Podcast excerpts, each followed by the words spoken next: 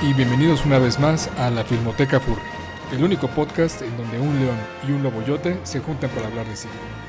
Hoy vamos a seguir hablando de Star Wars y en esta ocasión toca el turno de hablar de la trilogía final de la saga de Skywalker. Vamos a hablar de The Force Awakens, uh, The Last Jedi y por último The Rise of, of Skywalker, la que acaba de salir hace un par de semanas. Conmigo, como siempre, está Loven. Hola, Loven. Hola, buenas noches. Un gusto. Y yo soy Storm. Pues, ¿qué onda, Loven? Lo logramos. Después de nueve películas, 40 años, logramos llegar supuestamente al final de la saga Skywalker. Así es. mucha gente estará emocionada, mucha gente no. Es como que yo creo que esta ha sido la más polémica, ¿no? La trilogía más polémica. Sí, definitivo. Y yo he estado escuchando comentarios que incluso ya se convirtió más polémica que las precuelas. Imagínate. Bueno, es que en esa época todavía no había tanto internet, entonces no había trolls ni nada que se pusieran locos. Aunque sí lo sabía, pero no de una manera tan. Bueno, ya en, en los 2000 ya había internet, lo ven. Entonces. Pero no tanto como ahorita de que se quejan y que hacen sus este, sus peticiones y que las firmas y que no sé qué, y que ataquen a los actores. Y los boicots sí, a las películas. No, exacto, o sea, no, no, o sea, supongo que sé esas cosas, porque lo que comentamos a Jar Jar Binks, bueno, al actor de Jar le fue muy mal, uh -huh. pero, pero por ejemplo ahora sí atacan en Twitter y se ponen mal plan. Entonces, pues no sé, supongo que es similar, pero pues ya con otros medios se les hace más fácil a lo mejor exponer sus sus este, quejas. y sus quejas, exactamente. Yo creo que mucho de, del problema o de las quejas que hay de estas tres películas es para variar y como lo comentamos cuando hablamos de las precuelas, estas expectativas totalmente fuera de la realidad de lo que iban a ser estas películas, ¿no? Sí, y también pues muy permeadas, ¿no? Por toda la cuestión de ahora leyendas. Entonces, uh -huh. todos tenían ya, bueno, los superfans tenían ya muy claro que había ya algún después, ¿no? Entonces. Ya, ya, había, ya había los hijos de Leia y Han, que no solo era uno, sino eran varios, y que sí, Luke tenía esposa, o sea, todo ese tipo de cosas, uh -huh. como que se quedaron en el inconsciente y tenían como una expectativa, ¿no? Y, y también es como algo muy curioso que George Lucas ha comentado, ¿no? Que él también tenía su versión de esta trilogía nueva y que él, él, no me acuerdo dónde lo vi, que él comentaba que pues tampoco le iba a gustar a los fans. ah, no, bueno. Porque iba a hablar mucho de los midiclorianos y cosas así. Oh, no. entonces, entonces, mucha gente se iba a enojar, ¿no? Entonces, pues no se puede tener contento a, a todos así, yo creo que es muy difícil. Y, y, pues con estas películas se comprobó, ¿no? Cómo se polarizó tanto el, el, fandom. Y pues bueno, vamos a empezar a platicar un poquito de cada una, ¿no? Pero sí, y al final podemos decir nuestras posturas. Bueno, yo creo que ya tú sabes cuál es mi postura. Todo siempre es mi postura, entonces, este, pero bueno. Oye, a, a, lo mejor en la trilogía de... Eh inédita o más bien no, no, eh, no filmada de George Lucas, sí vamos a tener a Dar Jar Jar. A lo mejor. Me sorprendía con algo así. Fíjate que, digo, y, y, creo que te lo comenté en, en alguna ocasión eh, fuera de, del podcast, pero yo, yo sí quería que esta nueva trilogía más o menos retomara un poco la, trilogía de libros que había sacado Timothy Zahn en, principios de los 90 y que fue la que disparó todo el universo expandido de Star Wars. A mí esas tres historias se me hacían muy buenas, eh, tienen muy buenos personajes. Incluso ahora que ya quedaron en esta parte como de leyendas y quedaron fuera del canon, hay un personaje en específico que sí volvieron a insertar al canon gracias a la serie animada de Rebels, que es el gran almirante Throne. Y yo creo que él es un gran personaje que no sé, digo, si sacan otras tres películas después, igual y podrían retomar casi casi esa, esa trilogía de libros porque tienen los personajes, tienen como las entradas, entonces con poquitos cambios podrían hacer esos tres libros una película, o bueno, una o varias películas. Sí, de hecho, yo creo que saben lo que tienen, ¿no? Por eso eh, al final de Reverse no lo mataron. Uh -huh. y, y, y, pues dando carta a otra serie o alguna película, ¿no? Entonces, sí. de hecho, había muchos rumores de que iba a salir en esta última. Ya sabes que siempre hay como mil teorías. Uh -huh. Pero sí, estaría padre. Yo creo que sí. Ahorita ya se dieron cuenta, ¿no? De, de todo lo que tenían. Eh, hay, había cosas muy buenas, había cosas malas, por ejemplo. Este, hay cosas que tampoco eran como tan buenas en los cómics, por ejemplo. Había cosas muy raras. Sí, claro. pero... bueno, y, e incluso en alguno de los libros de eh, esta historia que se hizo con unos invasores fuera de la galaxia, que, que es, una, es una serie de libros bastante oscura, porque es una, es una guerra totalmente cargada hacia esta nueva raza que, que inventan para esos libros y digo spoilers para un libro que ya no es canon, pero en uno de esos libros Chewbacca muere y de veras muere. O sea, no, no, como lo vimos esta última vez, pero eh, de, hecho ahí este, la idea es que esta nueva raza eh, como que intenta estrellar la luna de un planeta contra el planeta y casi casi le cae encima a Chewie y, ahí queda Chewie, ¿no? De hecho, de hecho Chewie se, se, sacrifica por salvar a uno de los hijos de, de Han y Leia. Eh, entonces... Sí, sí, he visto. Eh, y es lo que tú dices, ¿no? O sea, de repente se tomaron algunos personajes que, se les dieron ciertos matices, luego otros. De repente salieron em, novelas muy como para niños, toda esta serie que hubo de los, de los Young Jedi o algo por el estilo. que era más como Young Adult y era como más eh, enfocada para los niños. Luego esta serie de libros completa que hubo de Rogue One. Bueno, no, más bien de Rogue Squadron. que, hablaba de las aventuras de Wedge Antilles y, de, y del Rogue Squadron en varias aventuras, que también, digo, de esos libros no he leído, no, he leído muchos, pero también es una, serie buena de, libros de Star Wars. Entonces, de repente como que se abrió demasiado el abanico y tenemos demasiadas aventuras que al final pues no se utilizaron casi para nada en, en, estas, en esta trilogía. Hay una que sí se utilizó bastante que, te quiero platicar un poquito más adelante. Em, pero todo lo demás pues quedó en el, en el cajón y, al final pues se le pidió a JJ, al tío JJ que después de que reboteó Star Trek, que reboteara Star Wars, ¿no? Así es. Y pues bueno, eh, yo creo que habíamos que mencionar un poquito qué es lo que ha pasado en el mundo de Star Wars desde el 2012, que fue cuando se compró, bueno, que Disney compró Lucasfilm, ¿no? Que fue como toda una gran noticia y y mucha gente odió, me acuerdo, mucha gente se quejó, mucha gente no sabía qué iba a pasar. Gente decía que Mickey ya iba a ser parte de no sé qué, que ella ya era princesa oficial, que eran mil cosas, ¿no? Que decían, Pero pues sí fue como polémico por el hecho de que, pues bueno, Disney es como una empresa para muchos malévola. Pero pues sí, ¿no? O sea, como que mucha gente se sintió traicionada eh, y y, había mucha incertidumbre, pero a la vez había mucha expectación, porque cuando pues fue la compra y luego luego anuncian de que va a ser otra trilogía y que en 2015 viene un, el, episodio 7, la gente en general estaba, yo me acuerdo que en esa época mucha gente, había mucho hype, todo el mundo estaba muy hypeado, por lo menos de mi, de, mi parte del mundo, en mi realidad, pero pues porque no sabíamos qué iba a pasar, ¿no? Y, y tenemos el antecedente, por ejemplo, de, bueno, que J.J. Abrams, como decías, había trabajado en Star Trek, entonces es un, es un director que pues se considera por muchos como el sucesor de Spielberg, ¿no? Entonces tiene como que mucha escuela de él.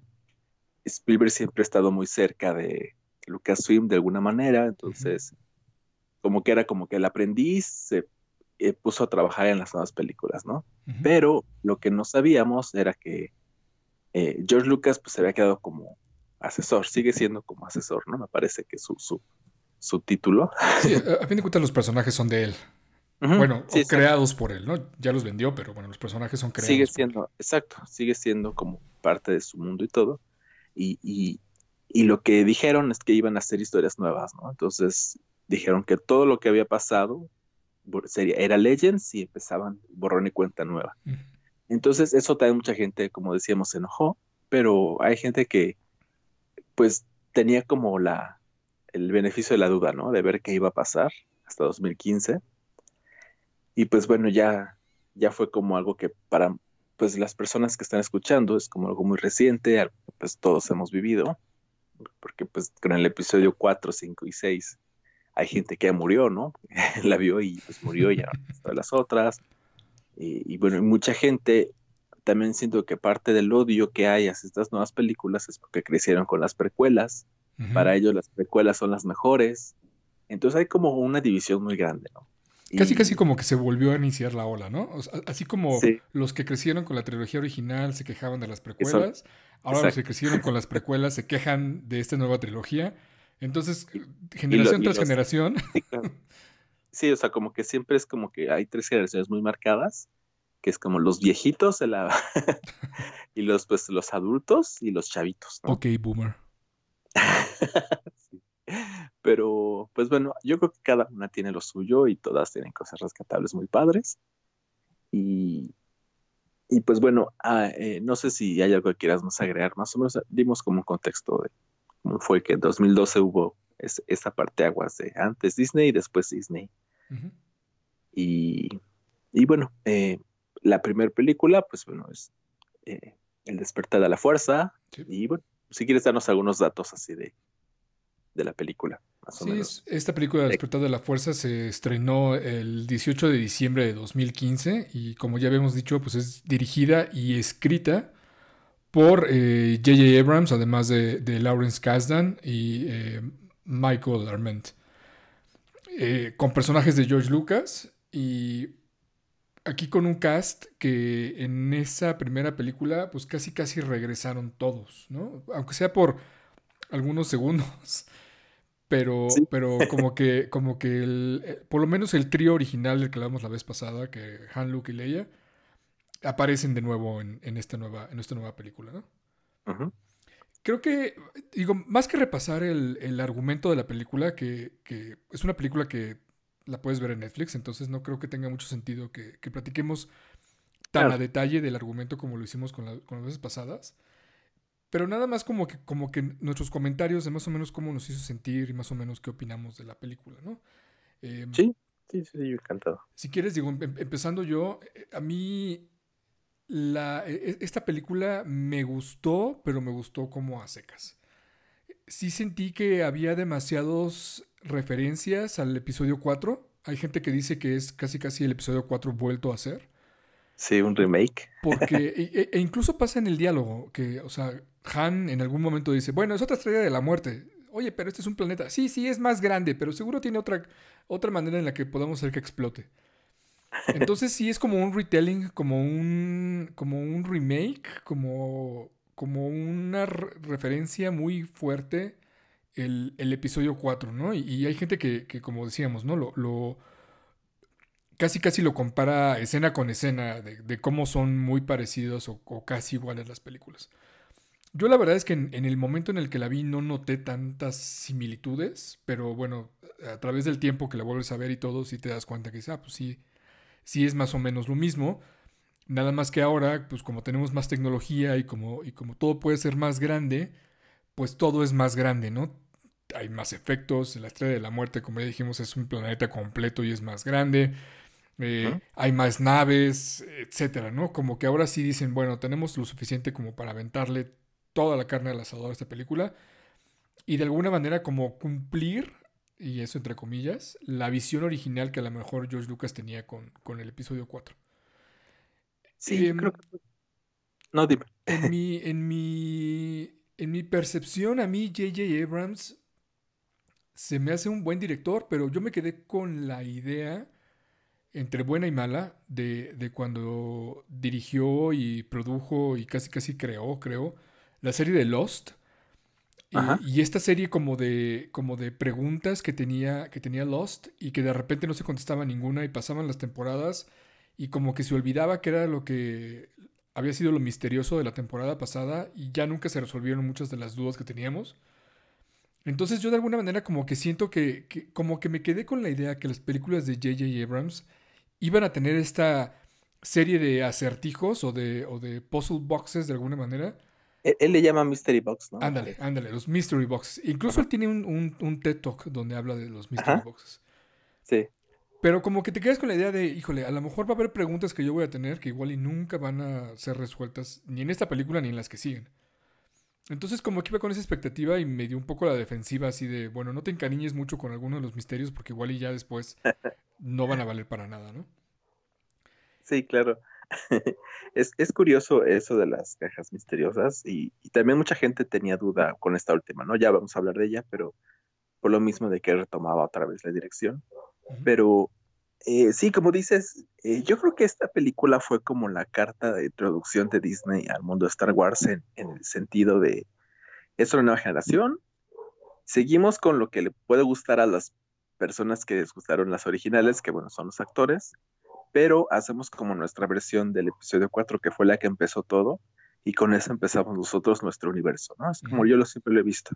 Sí una manera como de traer el, encanto de la primera película, que es la primera película también de Disney, pero en su versión, ¿no?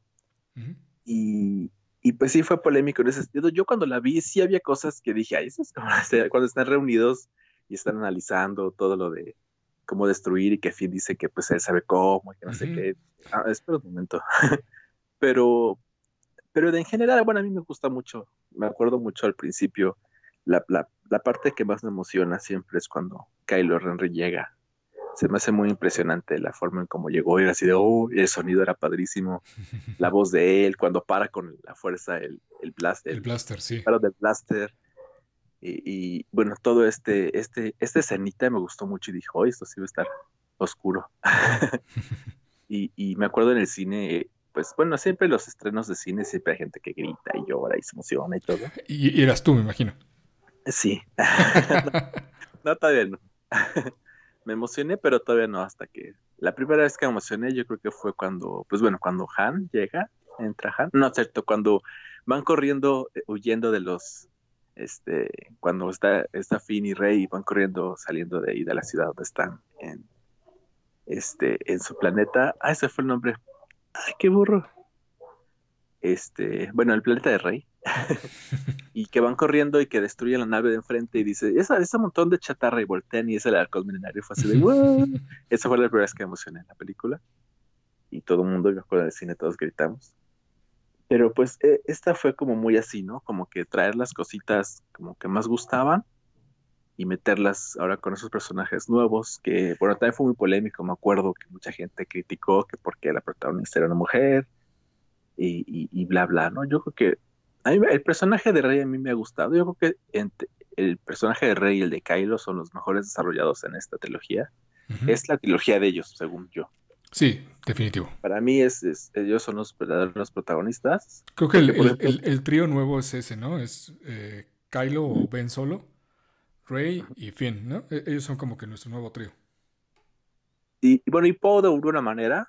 Ah, Poe, claro. Pues de los, o sea, los buenos son ellos tres, así como igual Leia, Han y Luke. Aquí es Poe, Finn y Rey.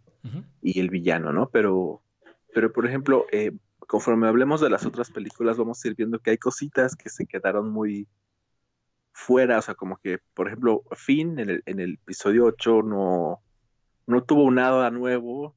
Y, y Poe, de alguna manera, empezó muy fuerte y en el segundo también bajó un poquito.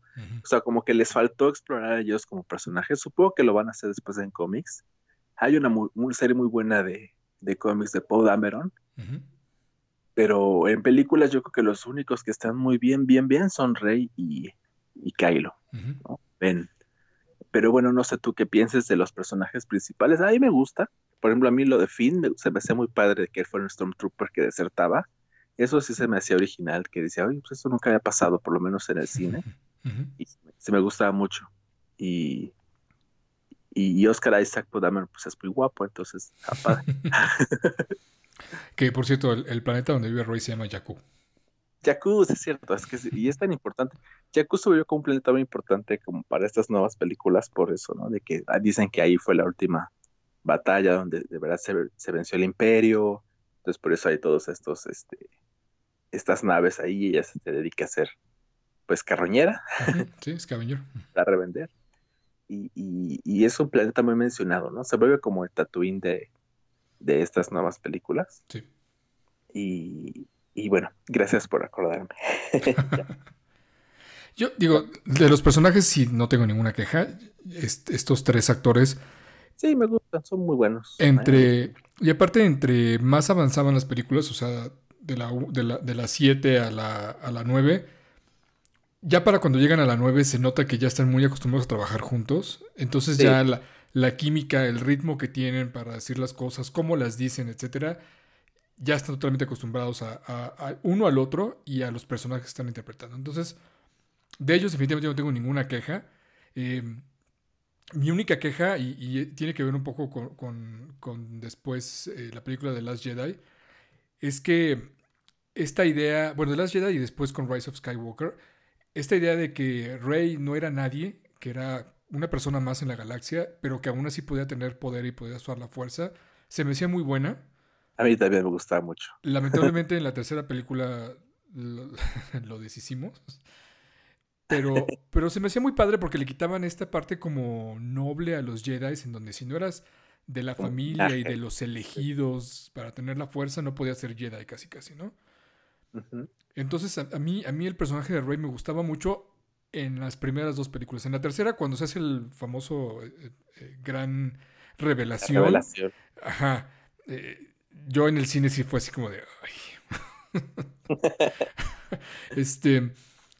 Pero igual, ¿no? O sea, este, este personaje de, de Paul Dameron, el, piloto, que siempre está tomando riesgos y que es como muy aventado y que es, más un personaje de, acción que de ponerse a pensar. Y entonces era como que muy buen contrapeso contra un personaje como el de Leia, que siempre era más de, a ver, vamos a analizar la situación y vamos a ver realmente qué está pasando y qué podemos hacer. Poe es, más como de armas tomar y, de brincar a la acción antes de pensar exactamente qué, situación estaban. Finn se me hace como el, más... Eh, a lo mejor el más... Híjole, ¿cómo, cómo lo podré decir?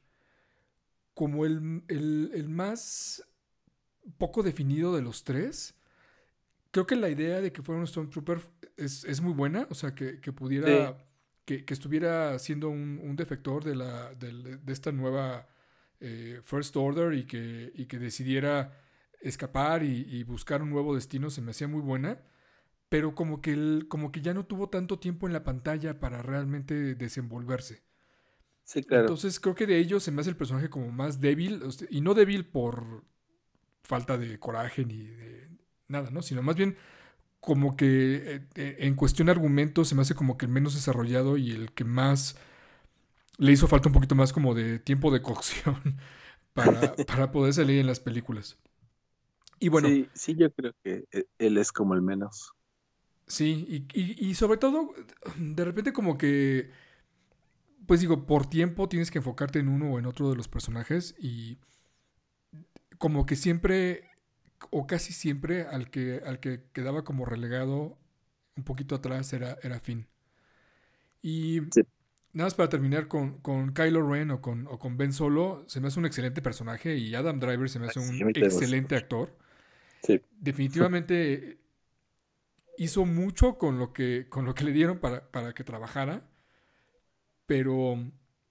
Y, y, lo mismo, ¿no? O sea, cuando llegamos a la tercera película, ya hace una actuación muy parecida, me, recordó mucho a, Christopher Reeve, cuando, cuando Christopher Reeve filma Superman, que veías esta como dualidad entre el personaje de Clark Kent y el personaje de Superman, y era muy... Eh, era, era, muy sutil cómo cambiaba sus ademanes, la manera de, pararse y todo. La mirada, la mirada. La mirada, o sea...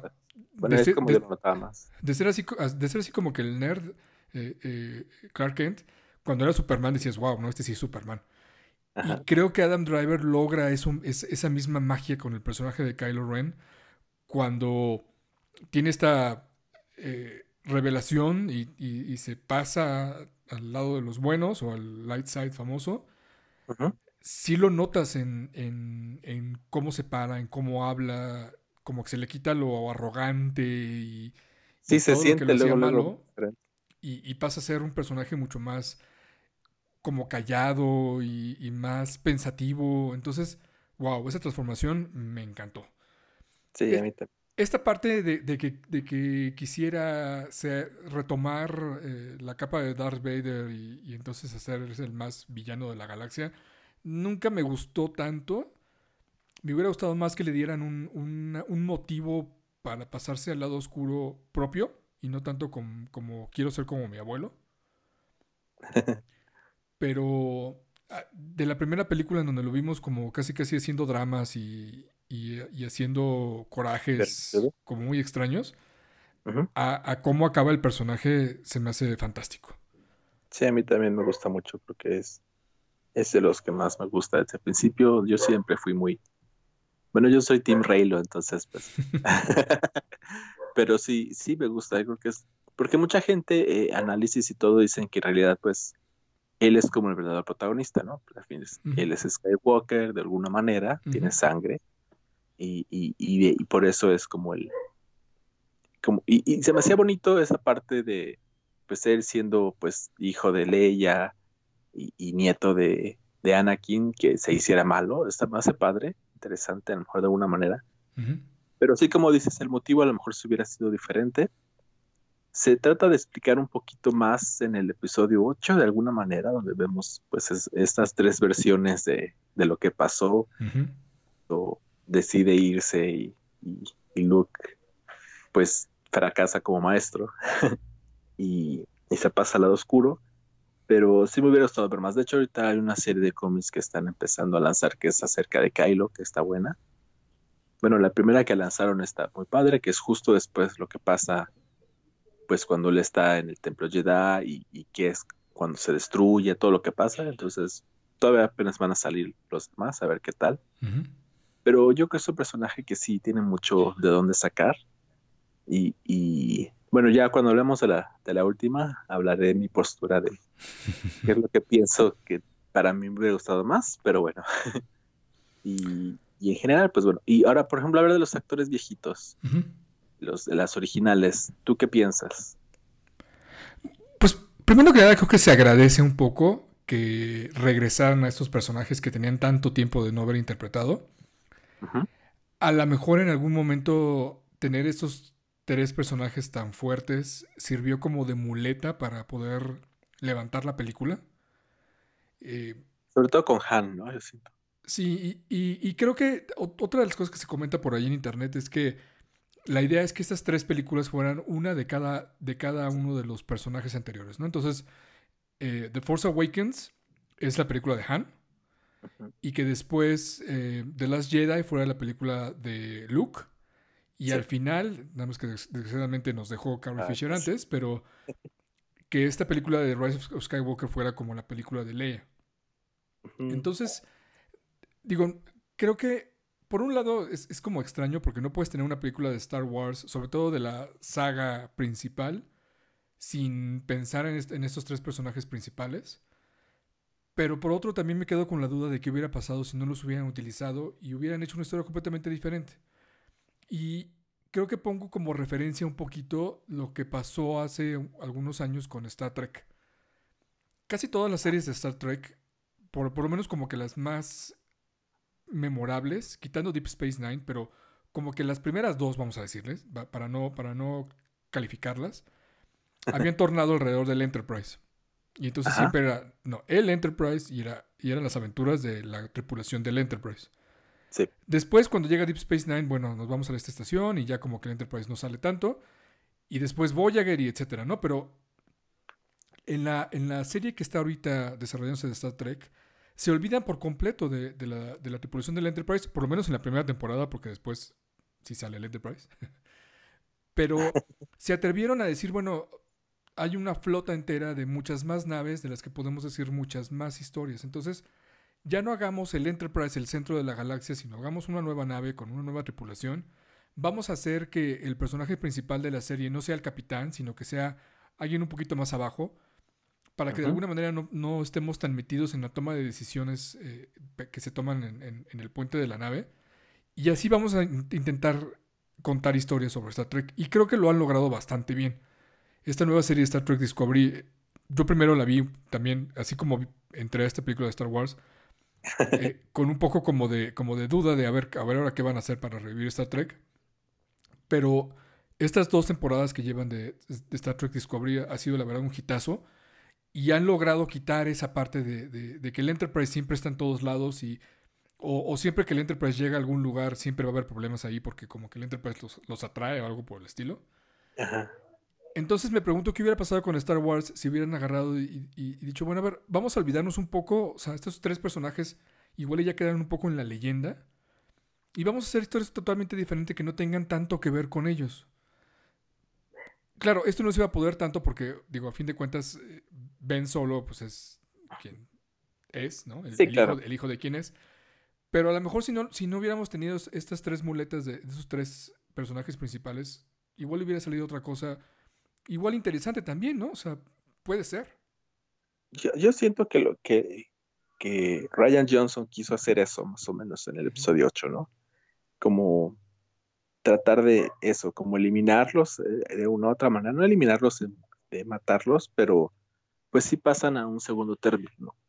Bueno, por lo menos eh, Luke no tanto, pero sí la manera en la que él desarrolló el personaje, así como diciendo, pues ya Luke, ya no hay Luke, a pesar de que esta ya no hay Luke.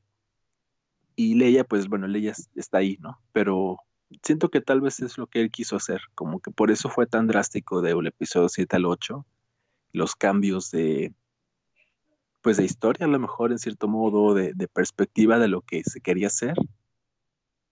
Pero pues bueno, mucha gente no le gustó, entonces por eso regresaron.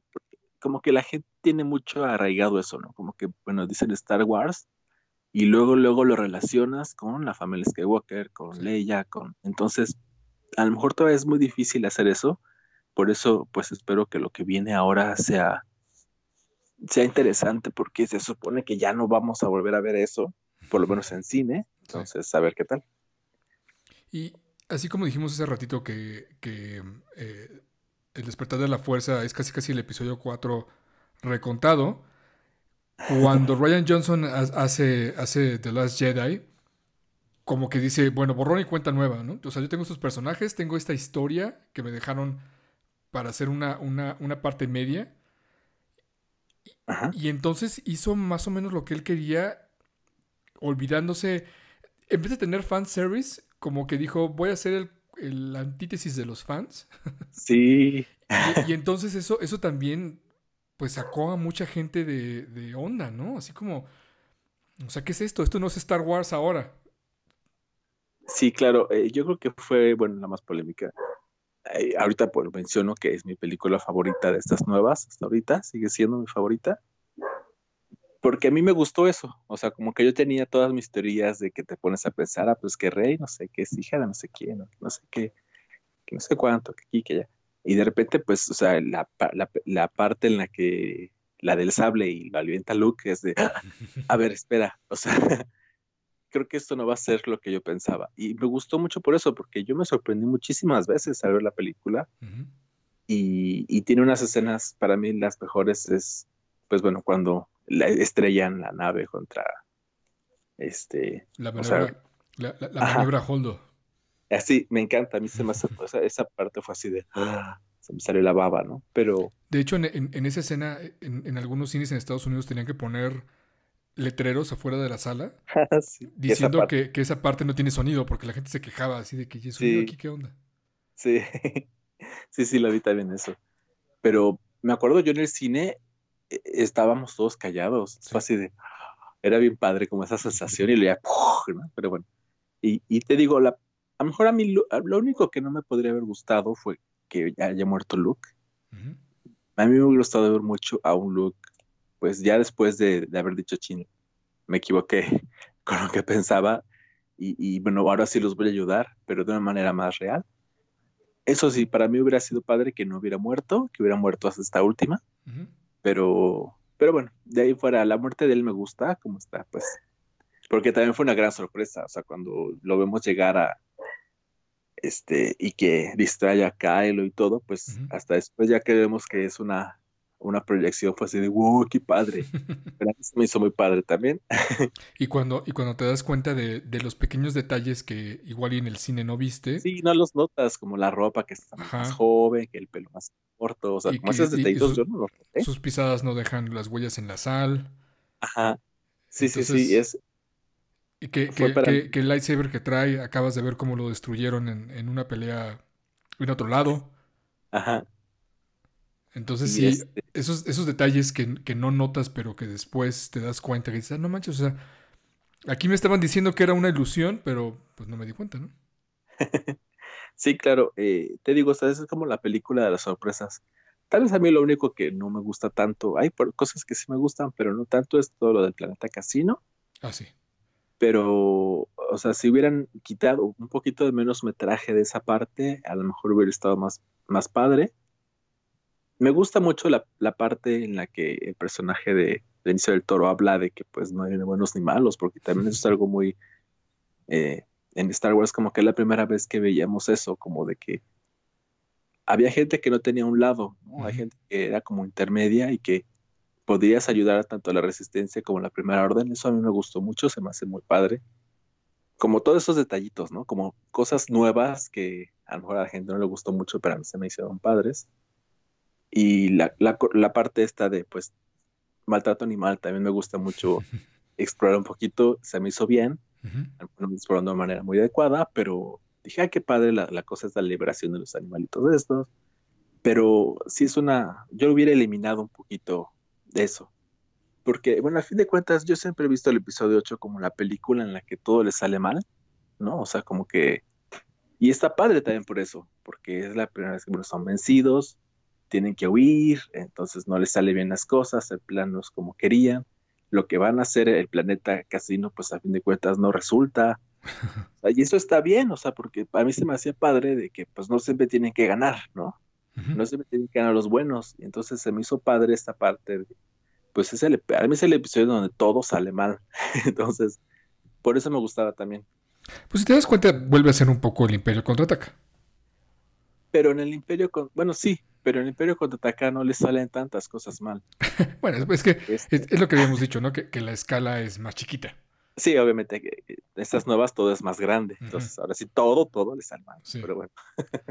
y, y, hay que recordar también que cuando salió el Imperio Contraataca tampoco fue bien recibida por los fans, ¿eh? Yo me acuerdo mucho que este cuando recién fue todo el boom del episodio 8, eh, publicaban como recortes de, porque antes pues los fans se comunicaban por fanzines y cosas así, Entonces, recortitos de es la peor película de Star Wars, no sé qué, y, crítica también de, críticos de cine y todo. Y era un, poquito una manera, ¿no? Como de decir del episodio 8, a ver, chicos, eh, a lo mejor no les gustó, pero después a lo mejor sí, ¿no? Sigue gustándole a la gente, no mucho, pero bueno, eh, no sé si el, tiempo nos ayude un poquito a que podamos verla de otra manera, pero sí pasó eso como muy marcado, ¿no? Como la parte de que a los fans no les gustó y ahorita es la mejor, ¿no? El, episodio 5, pero es interesante ver cómo el tiempo cambia las cosas, a ver qué pasa con estos. Pero, oye, y ejemplo, a mí el episodio 8 sí es mi favorito, me gusta mucho por todas esas cosas, ¿no? Por ejemplo, la parte, perdón, ahorita, ahorita ya te dejo hablar. la parte de, bueno, cuando matan a Snoke también para mí fue súper sorpresiva, así de, no, ¿cómo puede ser que lo mató? ¿no? Y, la pelea de ellos me gusta mucho, la estética tan padre de estos, este, los, los guardias pretorianos todos rojos y peleando, y me gusta mucho. Y, y, fue para mí muy padre porque es como la, lo que Kylo quería no era ni ser bueno ni ser malo, y quería estar con Rey, y Rey también quería, pero pues ella todavía tenía como esta parte como muy arraigada hacia, hacia la resistencia, pero me gustó la, la, la, ¿cómo puede decirse? Como esta parte como ambigua de la película, ¿no? De que la muerte de lo viejo, y a mí, a mí sí me gustó, entonces, bueno, ya, creo que es lo único. Ay, los porks, a mí me encantan. los porks. Tenían que salir los porks, obviamente. Sí, amo los porks. pero bueno, ¿qué, querías decir? Si alguien quiere regalar algo, al Loven, mándele un pork y será muy feliz. Sí, por favor. A ver, yo creo que eh, iniciando con cómo empieza la película que Luke avienta el lightsaber casi casi al precipicio, ahí era un mensaje muy claro en el que, bueno, vamos a tirar muchas cosas a la basura en esta película, entonces prepárense. Sí. A mí, y, eso viene un poco con el Mystery Box de JJ, cuando, cuando se decide eliminar a Snow, que en esta película fue así como de, bueno, ¿y ahora? era, era un personaje que, que en el episodio anterior se había posicionado como alguien muy poderoso, casi casi tan poderoso como Palpatine.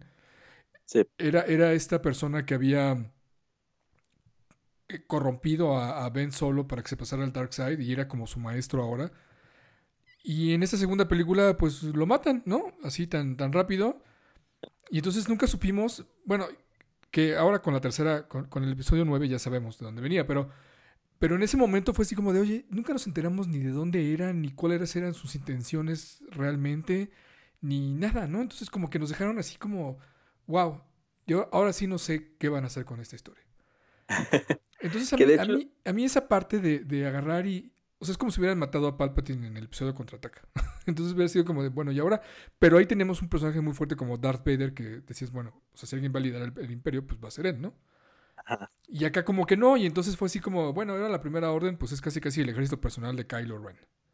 Sí, o sea, él pasó a ser como el villano. Entonces, uh -huh. no había como este gran villano ser oscuro o superpoderoso, sino era una persona, bueno, sí era poderoso, pero era, era Kylo, ¿no? Entonces, bueno, podría, yo lo veo de esa manera, ¿no? Como que, pues bueno, terminó y ya no, no hay señor oscuro malvado, solo Kylo, ¿no? Entonces, pues bueno, el, mi justificación es esa.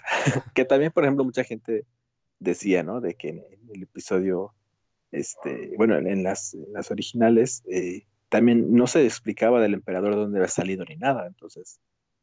Eh. Y aún así la gente lo aceptó. Porque bueno, es que eran pero, otros tiempos. O sea, pero también, nosotros... toma, toma, en cuenta que, era, que, eran tres películas en el abismo. O sea, sí. no había nada alrededor de esas una o dos sí, películas claro. cuando salieron. Entonces, pues ahí sí lo puedes decir, bueno, ok, no sabemos de dónde viene el emperador, pero bueno, es el emperador, whatever.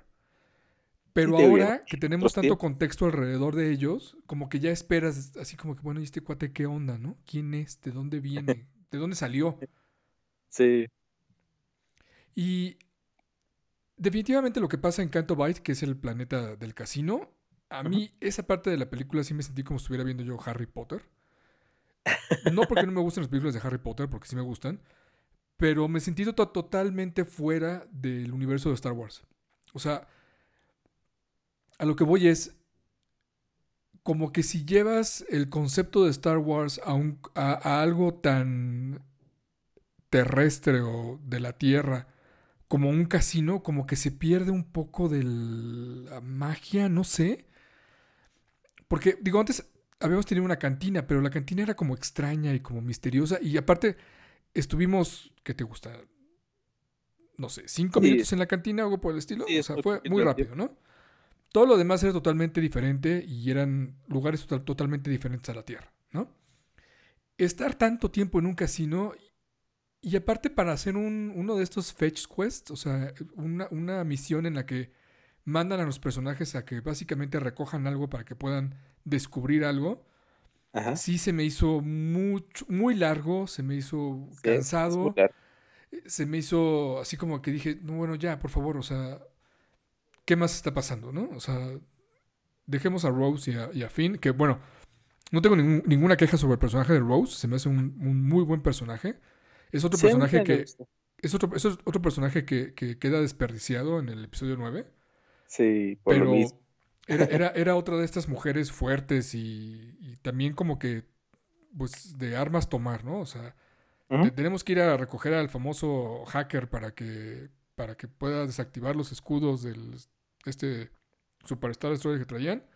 Pues vamos a hacerlo y, este, y, y a, como de lugar vamos a traerlo. Entonces, pero, pero, toda esa secuencia del casino sí es. Uh, yo le quitaría un sí. buen pedazo. Sí, yo también le quitaría algunas cosas. Bueno, como si lo, si lo dejara de unos cinco minutos, ahí a lo mejor sí queda bien, ¿no? Pero. Que, que la pero... verdad es que no sé qué quedaría, porque, porque el resto de la película, pues es una persecución, de esas persecuciones lentas. porque, porque, pues tampoco está pasando muchas cosas alrededor, ¿no? O sea, es estas naves de la, de la primera orden disparándole a las naves de la, de la resistencia. Y que se van siguiendo y que ajá, el combustible se acaba. Y ajá, entonces tampoco, tampoco pasa mucho del otro lado, ¿no? Entonces como que hubieran tenido que inventar otro plot por ahí para, para rellenar ese espacio. Pero, pero sí, esa, la, la, parte del casino yo ahí sí paso. O sea, lo, o sea, sí, sí me gusta, por ejemplo, que al final este niño que que está como cuidando a estos animalitos que, que liberan, que se queda con el anillo de Rose que tiene el, el, el Fénix de la sí. rebelión y, y, que al final como que con la fuerza jala, jala la escoba y la levanta como lightsaber. Esa parte me gustó muchísimo. también. Y es algo, que, es algo que no puede existir sin el casino. Exacto, y, y, es esa idea, ¿no? De que cualquiera puede tener la fuerza y que este chavito que, que estaba sirviendo en el establo, pues tenía la fuerza de alguna manera y la estaba usando. Sí. Entonces, a, lo mejor eso no lo hubiéramos visto si no hubiéramos tenido el casino. Pero a lo mejor si el casino hubiera durado mucho menos, insisto, mm. este, hubiera, sido más eh, digerible de alguna manera. sí, claro, para mí es lo único que no, que no me gusta tanto a la película. Que por cierto no demos fecha técnica de qué año es la película. la película de... 2017. Sí, 2017, diciembre 15 de 2017. Y, y eh, bueno, dirigida por Ryan Johnson. Eh, eh, había un plan de que cada película iba a ser dirigida por un director diferente. El primero iba a ser J.J. Abrams, Ryan Johnson el episodio 8, el episodio 9, Colin Trevorrow, que es el director de las nuevas de Jurassic World. Y bueno, dimitió por diferencias técnicas, aunque su historia sigue en los créditos. En la nueva película aparece él como historia de Colin Trevorrow. Entonces, ya después pues supongo que le han de haber hecho mil cambios. Quién sabe cuál será la historia original que él quería. Y, y, algo que a mí particularmente es criticado y, sí entiendo que, que no, se me hace malo que no haya habido como a lo mejor una visión desde un principio como un plan Avengers y así de que, bueno, estamos de aquí y va a pasar esto y luego esto. Y hagan lo que quieran, pero tiene que pasar esto. Siento que aquí faltó, ¿no? Que hubieran llevado como una historia, porque como que lo que querían era como que cada quien hiciera su propia Star Wars. Que en cierto modo está padre, porque pues también eran visiones distintas, ¿no? O sea, sí son directores muy, muy, muy diferentes pero sí me hubiera gustado que hubiera pasado algo así como una línea pequeña nada más de esto, esto, esto, esto. Y este no puede morir aquí, pero muere acá y así, ¿no? Y ya, ¿no? Y hagan lo que quieran, pero más o menos seguir la línea. Y, siento que, curiosamente es, es, el comentario ahora, ¿no? Que le puedes criticar todo lo que quieras a las precuelas, pero hay una línea clara en cómo, en cómo iban a evolucionar las películas y esa línea se siguió. Sí. se siguió bien o se siguió mal y es otra cosa, pero a fin de cuentas, George Lucas tenía la visión completa de las tres películas. Sabía dónde empezaba y dónde terminaba. Sí, yo creo que no hubo las eso. es la única que tuvo como esa parte, ¿no? Porque las originales, de otra manera, pues fueron metiendo personajes y ahora a, George Lucas se le ocurrió a la manera ahora algunas cosas, como que era como sobre la marcha. Pero las, las precuelas, esas sí fueron muy bien planeadas todas como iba a ser. Creo que son las únicas que tienen como una muy buena un buen hilo, ¿no? Entre las tres. Y estas nuevas, pues son las que menos podría decirse, pero, pero bueno. es que es curioso, pero, o sea, sí es buena la idea de tener tres directores tan diferentes en, cada una de las películas, pero si no hubieran sido seriadas. Sí, claro. Así como las películas. Ajá, como Rogue One y como Solo. Una historia, ajá que a fin de cuentas son muy diferentes, son directores muy diferentes, con historias muy diferentes, pues ahí sí se vale que haya variaciones entre una y otra.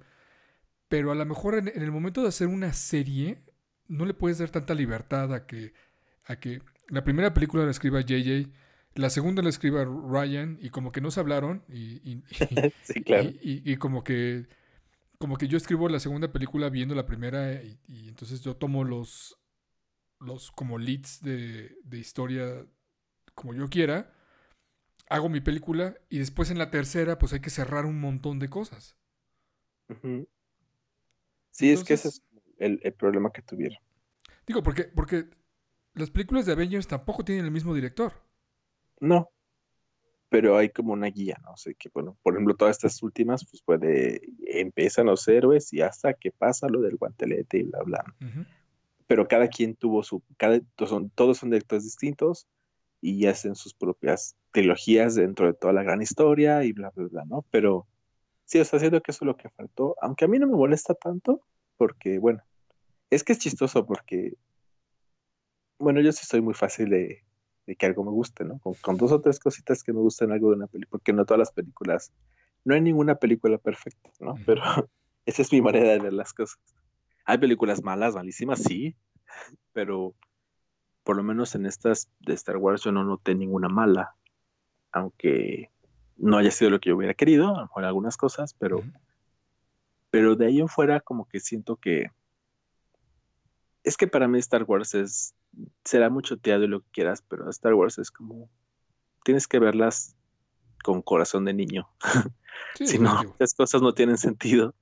Entonces, pues así es como hay que verlo, hay que ir y verla y emocionarte y decir, wow, qué padre, el sonido, wow, la imagen, wow, el malo, y así como que todo ese tipo de cosas es como el conjunto, ¿no? Pero...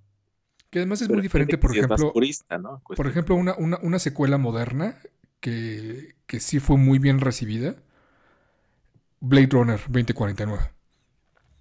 Sí. Es, eh, es, es una secuela a una película dirigida a adultos, porque Blade Runner no es para niños definitivamente, pero que sí fue modernizada para que la audiencia actual se identificara muy fuerte con, qué es lo que está pasando en el mundo actual y qué es lo que está como referenciando en Blade Runner 2049.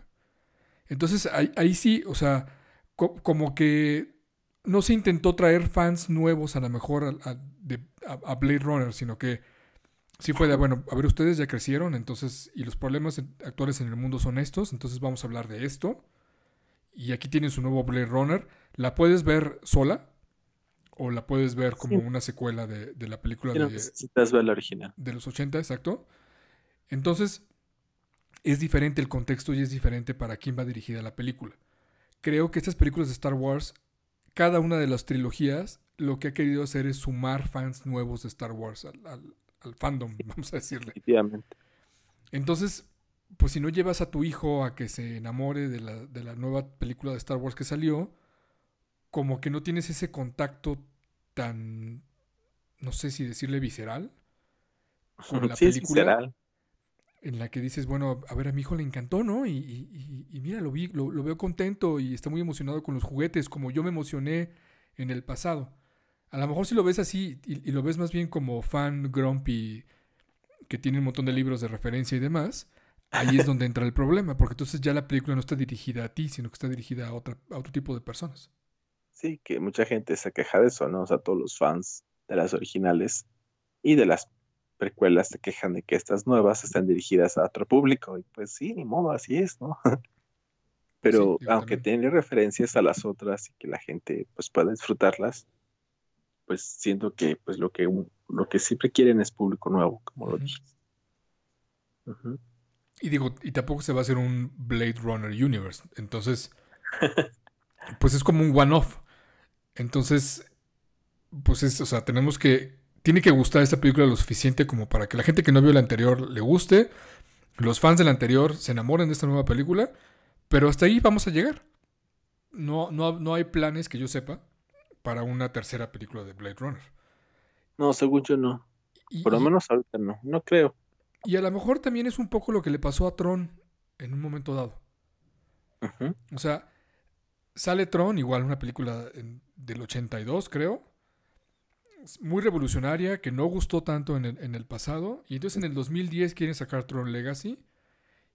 Y pasó lo mismo, ¿no? A los fans del Tron original dijeron, no, este Tron no es el Tron que nosotros queríamos, porque ahora, pues no. Sí, es que siempre va a pasar eso. Siempre va a pasar eso. Entonces, sí tienes razón en el que hay que entrar a ver la película casi casi como en blanco. Sí. De, de a ver qué me van a contar ahora, a, ver, a ver qué me van a enseñar, cómo, cómo me van a enganchar en esta nueva historia. Olvidando un poquito lo anterior y olvidando un poquito las expectativas que traes tan altas de una película que, además ya está como muy interiorizada y la ves con esos ojos de como cuando tenías la edad que tenías cuando salieron las películas originales, ¿no? Sí. Entonces, por ahí una teoría que creo que, o sea, cómo, cómo te hacen sentir las cosas cuando eres eh, más joven es una memoria muy fuerte que, cuando la quieres empatar con, el, sentimiento de estas tres nuevas películas, pues no, no empata y entonces dices que es una claro. Sí, eso es lo que, por ejemplo, les pasa. yo lo he visto mucho, por la misma lo hago ver como grupos y Star Wars o por videos y los comentarios de las gentes. Si hay como una así de que no, es que el episodio 3 es el mejor de toda la saga. Y otros, no, es que es el 5, ¿no? Entonces ahí vas viendo las posturas y si es eso, o sea, me doy cuenta, como tú acabas de decir, es que todos estos eran chiquitos cuando vieron las, las, las precuelas Y por eso son sus películas y para eso son las mejores. Entonces, es, complicado. yo, creo que, por ejemplo, eh, digo, regresando un poquito al, tema de Star Trek, esa, esa parte en, la que no se ha. Como que no se ha recargado tanto en, la serie anterior. Y que tienes un. Digo, porque, porque además también pasó. O sea, cuando salió Star Trek The Next Generation en el 88, creo. Los fans de la serie original odiaron la nueva serie. Y odiaron a, la nueva tripulación y odiaron las decisiones que se tomaron sobre esa, sobre esa nueva serie. Y no fue hasta la tercera temporada de, Next Generation cuando realmente como que empezó a, tomar fuerza por sí sola. Y eso que, es una serie en donde no, no se referencia tanto a, Kirk, ni a Spock, ni a, ni a McCoy, ¿no? Que son los personajes principales de, Star Trek, de la original pero tuvo esa misma resistencia, pero como que fue más fácil olvidarse de, lo anterior y decir, a ver, a ver, no se, no se hagan bolas, no estamos destruyendo lo que a ustedes les gustó cuando eran chicos. Esta es una nueva historia que está en, el universo 75 años más adelante, entonces olvídense de todo lo demás y pues ahora vean esta y vean lo que queremos hacer con esta nueva serie. Y de alguna manera hubo muchos fans que sí dijeron, oye, pues, o sea, Next Generation sí está padre, ¿no? Entonces, y regresando un poquito a lo, que comentábamos hace ratito, ¿no? De, a lo mejor si no hubiera estado tan recargada esta nueva trilogía en las anteriores o en la anterior, o bueno, en, la anterior numéricamente, o sea, en 4, 5 y 6, a lo mejor eso hubiera, hubiera ayudado a salvarlo. y sabes también ¿Qué es lo que me, empuja a decir esto? La serie de The Mandalorian. Sí, justo ahorita te iba a mencionar eso. En, The Mandalorian no tiene nada que ver con nada de lo que habíamos visto de Star Wars. Bueno, Sin embargo, se siente muy Star Wars. Se siente muy Star Wars, o sea, digo, no es algo totalmente diferente porque sí tiene muchas referencias y muchísimas referencias. Muchísimas. Pero no es una historia que esté anclada en, las historias que ya, habíamos, que ya habíamos visto. Entonces, por eso mismo como que no hay tanta queja de los fans de The Mandalorian y, al contrario, todo el mundo dice, wow, está padrísimo The Mandalorian. Es que, es, que justo te iba a mencionar el hecho de que, pues sí son dos medios distintos, ¿no? O sea, no podemos comprar una trilogía, o sea, son tres películas de dos horas con una serie de 100 capítulos, por ejemplo, ¿no? O sea, como que la, ventaja de una serie es que puedes desarrollar más los personajes y sobre la marcha ir arreglando cosas, suponiendo ya que una película es como que tiene que principio final, aunque sea parte de una trilogía, tiene que tener como que principio final. Y en teoría, una persona tendría que nunca ha visto Star Wars ver el episodio 9 y entenderla y decir, ok, ¿no? O sea, es como que la, la magia del cine en cierto modo, que a veces funciona y a veces no. pero por ejemplo en series como que siento que es más fácil, aunque por ejemplo en Mandalorian son ocho episodios nada más, de 40 minutos cada uno, eh, hay cositas que te ayudan como a entender y empatizar más, ¿no? Entonces, por eso siento que Star Wars ahorita lo que va a hacer es enfocarse más en series, como lo que hemos visto y que se ha anunciado, y las películas dejar descansar un poquito el cine hasta cuándo se estrena la siguiente, 2022, 2023 me parece. Que hubo ahí algunos cambios, ¿no? De repente como que cancelaron algunas y... O sea, como que está medio nebulosa la cosa. Eh, sí, eh, ahorita los rumores es que va a hablar de la antigua república, entonces va a ser como algo totalmente nuevo en el cine y bla, bla, bla. A ver qué pasa. Pero, eh, pero lo que voy es de que las series como que es lo que te ayuda, ¿no? O sea, a lo mejor al principio no te gustó, pero bueno, las sigues viendo, vas encontrando cositas y lo llegas a aceptar. A lo mejor en el cine es más difícil.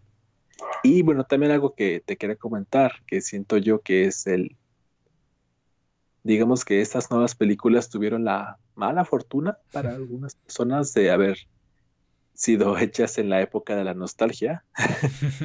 yo creo que ahorita es como que el cine la televisión, la música a lo mejor, todo está lleno de nostalgia. O sea, como que son referencias a lo pasado y, y no podíamos como que evitar bueno, no se pudo evitar a lo mejor eso, ¿no? Por eso se trajeron a los actores pasados, porque sabían que la gente iba a ir a ver a, Han Solo y así, entonces. no sé qué hubiera pasado si se hubieran hecho estas películas a lo mejor en 10 años más, ¿no? Entonces, donde ya como que el, público hubiera sido diferente, no hubiera habido otra tendencia en cuestión como de gustos, porque ahorita todo es nostalgia. o sea, no hay nada que no, bueno, la mayoría de los blockbusters todo tienen que ver con la nostalgia y hasta crean sus propias nostalgias, por ejemplo, en, bueno, todas las cosas esta de Avengers y todo, pues bueno, ya pasaron 10 años desde la primera, pero en esta última y estas últimas se referencian a las películas de hace 10 años, entonces... Y eso es como la carga emocional, o sea, la, la, la gran escena de Endgame con Yo Soy Iron Man es totalmente la primera película. Entonces, es la nostalgia de ver esas. Y así, así funciona ahorita el cine, así funciona la televisión y todo. Y Mandalorian, pues está lleno de nostalgia, ¿no? O sea, creo que el mejor personaje que ha habido en Star Wars ahorita ha sido de Yoda. Y, y, es nostalgia, aunque no es Yoda ni nada, pero es un Yodita de la misma especie y lo ves chiquito, bla, bla, bla. o sea, igual, bueno, ver toda la cosa está de los mandalorianos y bla, bla. Pero lo que voy es, mi pregunta es, ¿qué hubiera pasado si Star Wars, estas nuevas películas se hubieran hecho en otra época, en 10 años más o 10 años menos, donde no había tanta cosa de nostalgia, ¿no? Sí, definitivamente hubieran salido cosas totalmente diferentes. Sí. E, e, incluso la, la, empresa que las hubiera hecho hubiera sido otra. Exactamente. Todavía hubiera sido Lucasfilm. Eh, todavía hubiera estado muy metido George Lucas en, la producción de las películas. Entonces sí hubiera salido algo totalmente diferente. Sí, entonces, pues bueno, yo creo que hay que agradecer que tenemos Star Wars todavía, que no ha muerto y que bueno, ahorita ya es momento de hablar de la última película. Por la cuestión, ahorita me viene a la mente de, pues que sigue vigente, ¿no? O sea, ahorita ya empezando a hablar de la película, en cuestión económica ya casi supera el, los mil millones. Entonces, pues bueno, de una u otra manera no se considera un fracaso. Mucha gente decía que iba a ser un fracaso, había muchas teorías de que no, que no sé qué. Y es muy curioso, algo muy que te comentaba la otra vez. Em, en Rotten Tomatoes, que es como esta página de internet que se dedica a recopilar las críticas de todos los críticos de cine. Las calificaciones. Eh, las calificaciones. de eh, las Jedi tiene una calificación, es la película más alta calificada por críticos en toda la historia. Y, la más baja calificada por fans, ¿no? Y acá pasó al revés. O sea, acá los fans tienen, creo que tienen un 85% de aprobación y tiene un 50 por 53% de aprobación de los, o sea, como que se polarizó de una a otra, ¿no? Entonces es curioso eso de, de cómo cambió. Porque, por ejemplo, o sea, yo he visto que esta nueva película a muchos fans obviamente no les gustó. Hay muchos que la odian, que robar, que no sé qué. Sí. Y hay muchos que sí les gusta, pero pues a fin de cuentas lo que decide una película es el público que no es fan acérrimo. Y el público fan le ha gustado mucho la película. Ahora sí que los, los normales. Los normales, exacto. Entonces, es, curioso y, por ejemplo, eh, eh, el ver como este cambio, ya entrando como la película, pues es una, es una película que tuvo que resolver muchas cosas, ¿no? Como decíamos. Sí. Se encargó como de, de dar solución a muchas, muchísimas cosas. Es una película muy rápida. O sea, todo el tiempo está pasando algo desde el principio. Es así de pum, pum, pum, pum, pum, pum. Cuando, cuando sales de la película, yo, me sentí arrollado. Sí, sí. Sales cansado de la película. Sí, sí, sí, sí. Y, y, algo que a mí me, me, llama mucho la atención es la, la parte esta de ahorita el rumor que hay muy grande de que van a sacar como una versión extendida. No sé si lo has visto que a mí sí me gustaría, es algo que sí, que nunca hemos visto en Star Wars como tal, o sea, hemos visto las sesiones especiales, pero acá hay los rumores dicen que son 20 minutos más, es mucho tiempo, y que cuando salga Disney Plus le van a meter otros, creo que otros 20 más, o sea, como que según va a haber tres versiones, es lo que dice, ¿no? La versión. A ver si ya cuando estén oyendo este podcast y después de un tiempo sí se restrenó, ¿no? En, en pocas palabras, todavía no compren su box set porque Sí, no. Puede haber más versiones todavía. Sí. Porque se supone que ahorita en cine, si la reestrenan, estrenan con 20 minutos más y los para Blu-ray con otros minutos más y para Disney Plus con otros más, ¿no? Entonces... Que es un poco parecido a, lo, que James Cameron hizo con Avatar. Ajá, la versión extendida o no sé, los anillos, ¿no? También. Por ejemplo, Avatar en, el, en, el, en la versión de Blu-ray es más larga que la versión de cine, pero además todavía le puedes poner una versión todavía más larga. Y creo que sí, al final, digo, no es tantísimo tiempo como, como el que parece que le van a agregar a, a Rise of Skywalker, pero creo que sí le agrega casi 20 minutos a Avatar, que de por sí era una película muy larga para, para el momento en el que salió. Sí. Pero no se sienten, yo nunca he sentido larga la película, fíjate. Mm. Bueno, yo la verdad es que la vi Digo, no soy muy fan, pero visualmente es muy bonita. Sí, eso que y cuando la fui a ver el cine en 3D fue así de, wow, qué pedo. Luego, luego nos pues tocará darle una repasada a Avatar. Sí, tiene muchísimo tiempo que no la veo, entonces estaría interesante.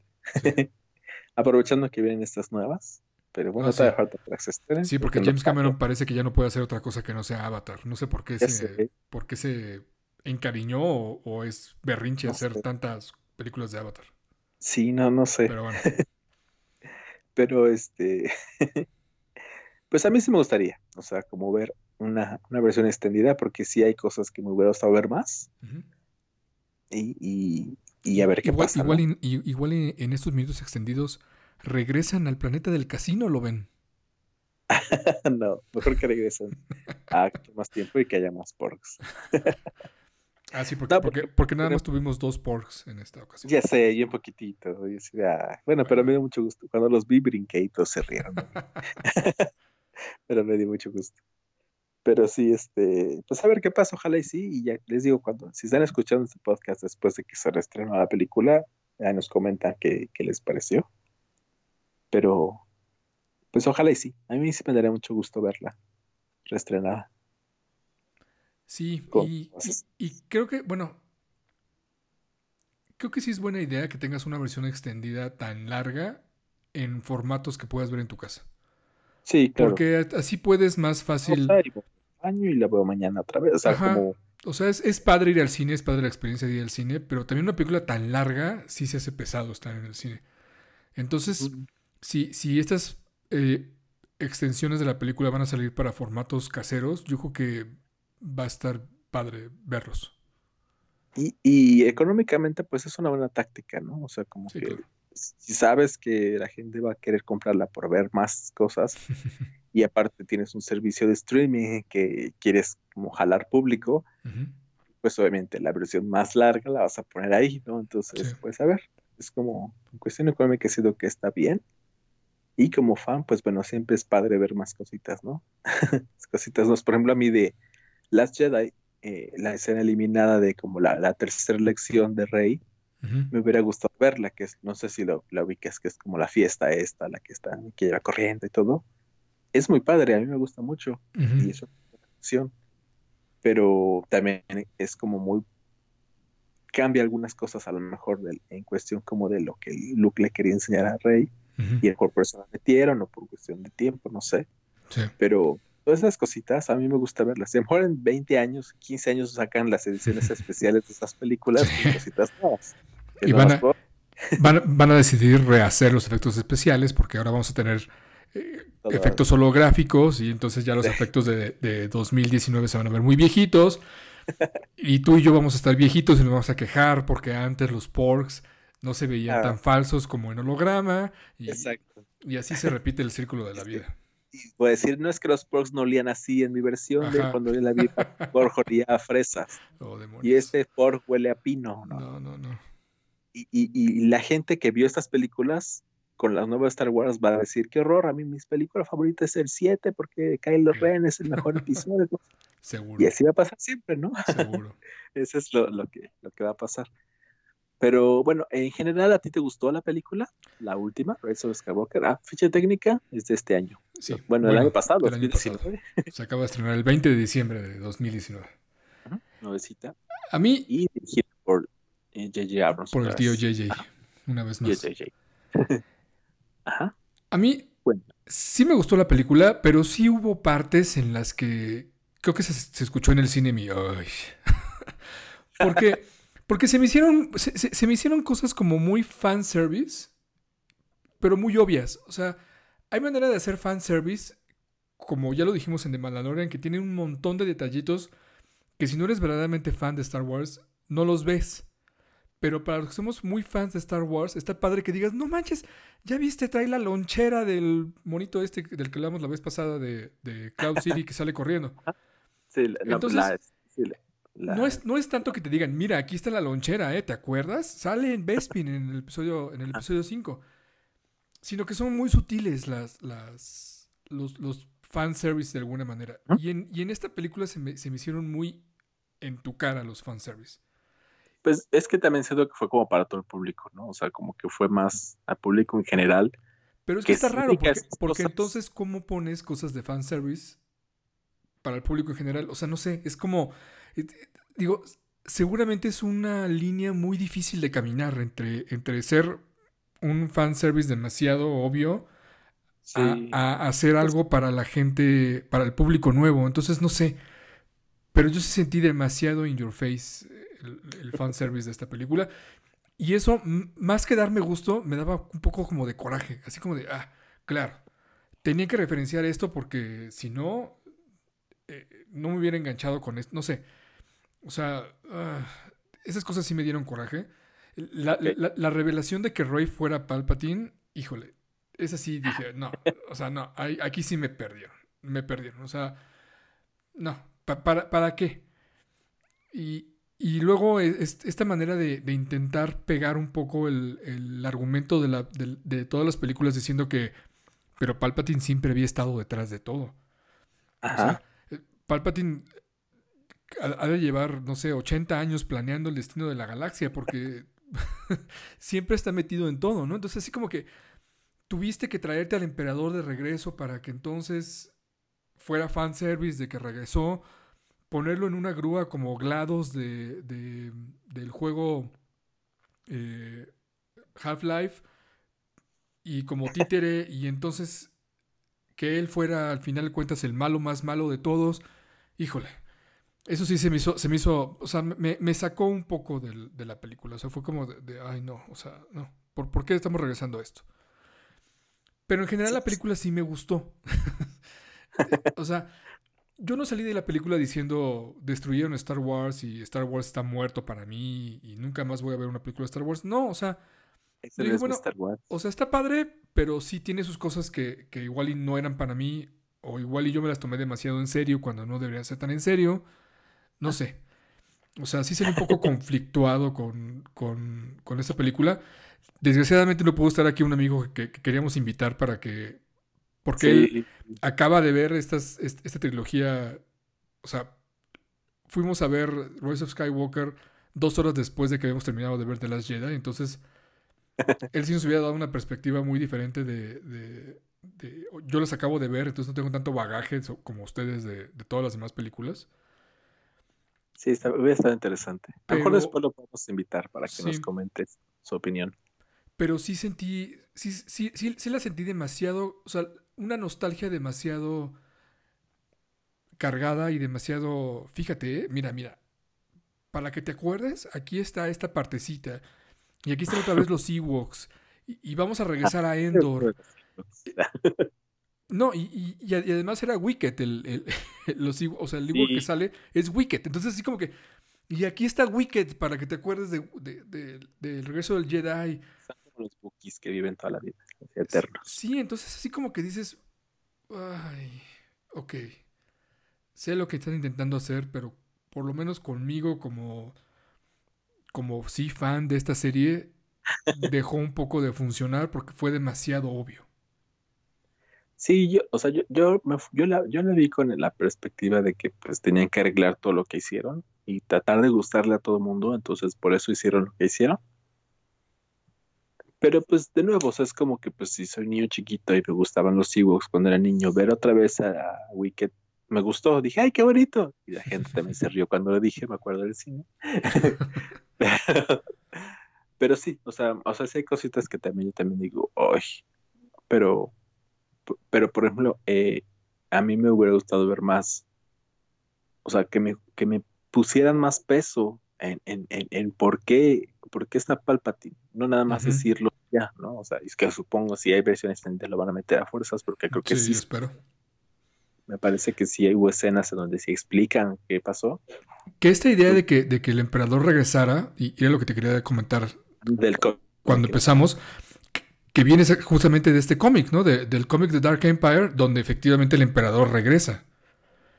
Entonces, también como que dices, bueno, no es una idea tan novedosa porque ya la habíamos visto, o por lo menos, digo, otra vez, los fans de la serie ya la habíamos visto porque leímos el cómic de, Dark Empire. Entonces como que dices, bueno, sí vamos a retomar algunas ideas de, lo que ahora es Legends, pero entonces, pues, ¿por qué no agarraron como que mejorcitas partes? no sé.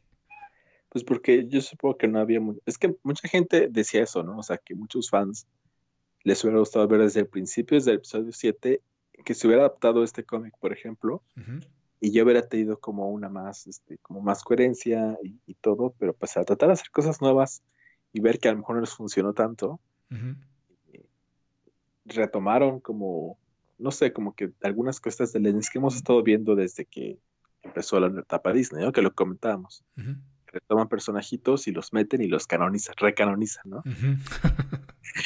Como santos. Como santos son recanonizados.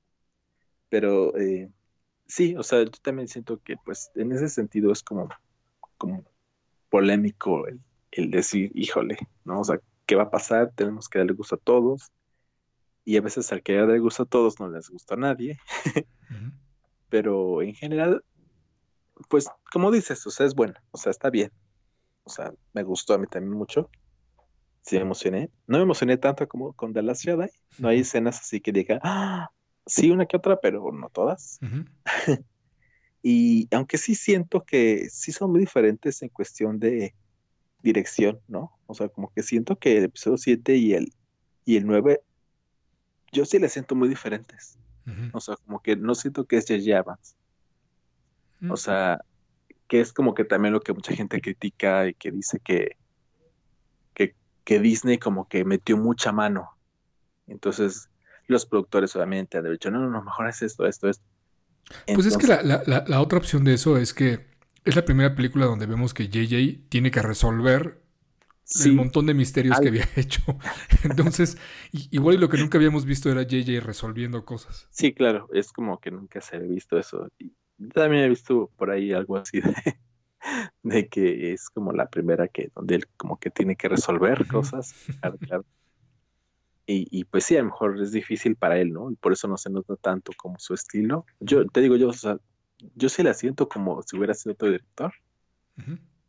Quién sabe, a lo mejor ya después con las CCE versión extendida, eh, ahí puedo notar y diga, ah, sí, sí, es como él, ¿no? Pero, pero en general, eh, por ejemplo, algo que, me gustó, pero que también me, dejó mucho es la, parte de que también es super fan service. Lando, Lando como que siento que es aprovechado.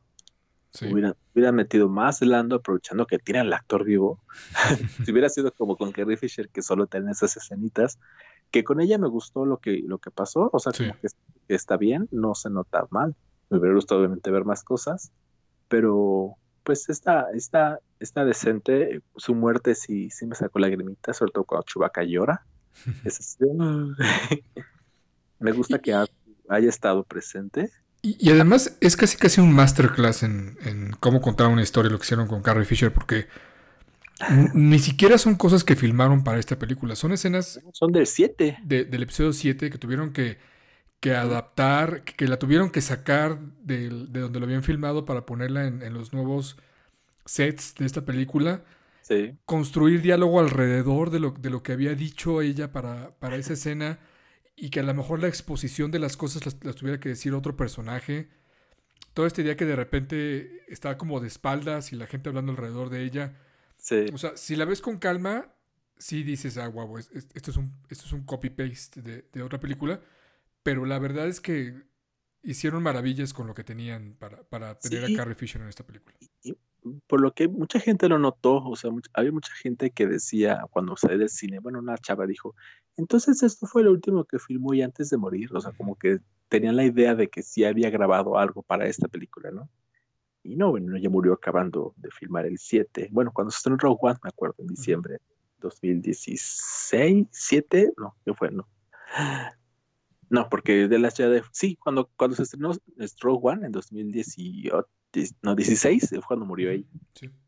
Y ya, pero ya había grabado sus, ya había grabado todo de las Jedi, de ella sí hay todo, todo, sí grabó sin problema, pero eh, me gusta, me gusta mucho eso. Y te digo, me gusta mucho la parte en la que muere y está Artu, ¿no? Como que Artu siempre fue muy, estuvo muy ligado con ella y me gusta que pues ella le da el mensaje en el, en el episodio 4 y que esté, a pesar de que Artu es un personaje que me encanta y que siento que fue muy desaprovechado en toda o sea, como que lo vemos muy poco en estas nuevas películas, me gustó que estuviera ahí con ella cuando muere. Se me hizo muy bonito, como un gesto lindo de que pues siempre estuvo ahí, Artu siempre estuvo de parte de, ahí con ella y, en general de todas las películas, ¿no? O sea, como que él es el que ha presenciado todo desde las primeras películas, desde el 1, 2, 3, 4, 5, bla, bla, bla, bla. Y, y ya no, pero pues lástima, o sea, sí me hubiera gustado mucho ver qué hubiera pasado si, si no hubiera muerto y que hubiera grabado y cómo hubiera sido la película, ¿no?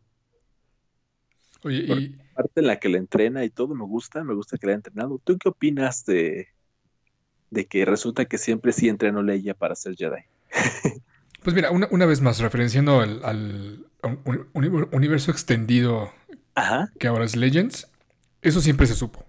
O sea, de hecho, en, en, en, algunos libros, creo que, me creo que ahorita de cuál es, pero no me acuerdo si en, si en Air to the Empire o en el segundo de esa trilogía, Leia hasta trae su lightsaber y todavía es un poco inexperta en utilizarlo, pero lo utiliza. Entonces... Para mí no fue sorpresa que, a fin de cuentas sí haya entrenado Luke a Leia. Fue algo que desde, desde, el, desde el episodio 6 se lo dijo, cuando yo tengo la fuerza, mi padre tiene la fuerza, mi hermana tiene la fuerza. Sí. De alguna manera como que es un poquito de, diciendo que, oye, pues la siguiente a la que voy a entrenar ahora que acabamos todo este desastre va a ser a ti. Entonces, sí me gustó mucho verlo en, ese flashback. Definitivamente fue otra cosa que, que, tuvieron que usar con mucho cuidado el, CGI para, volver a traer a Carrie Fisher a la vida de alguna manera. Pero... dato curioso, su hija, la que hizo las escenas, ella grabó todo y ya mal pusieron la cara de su mamá.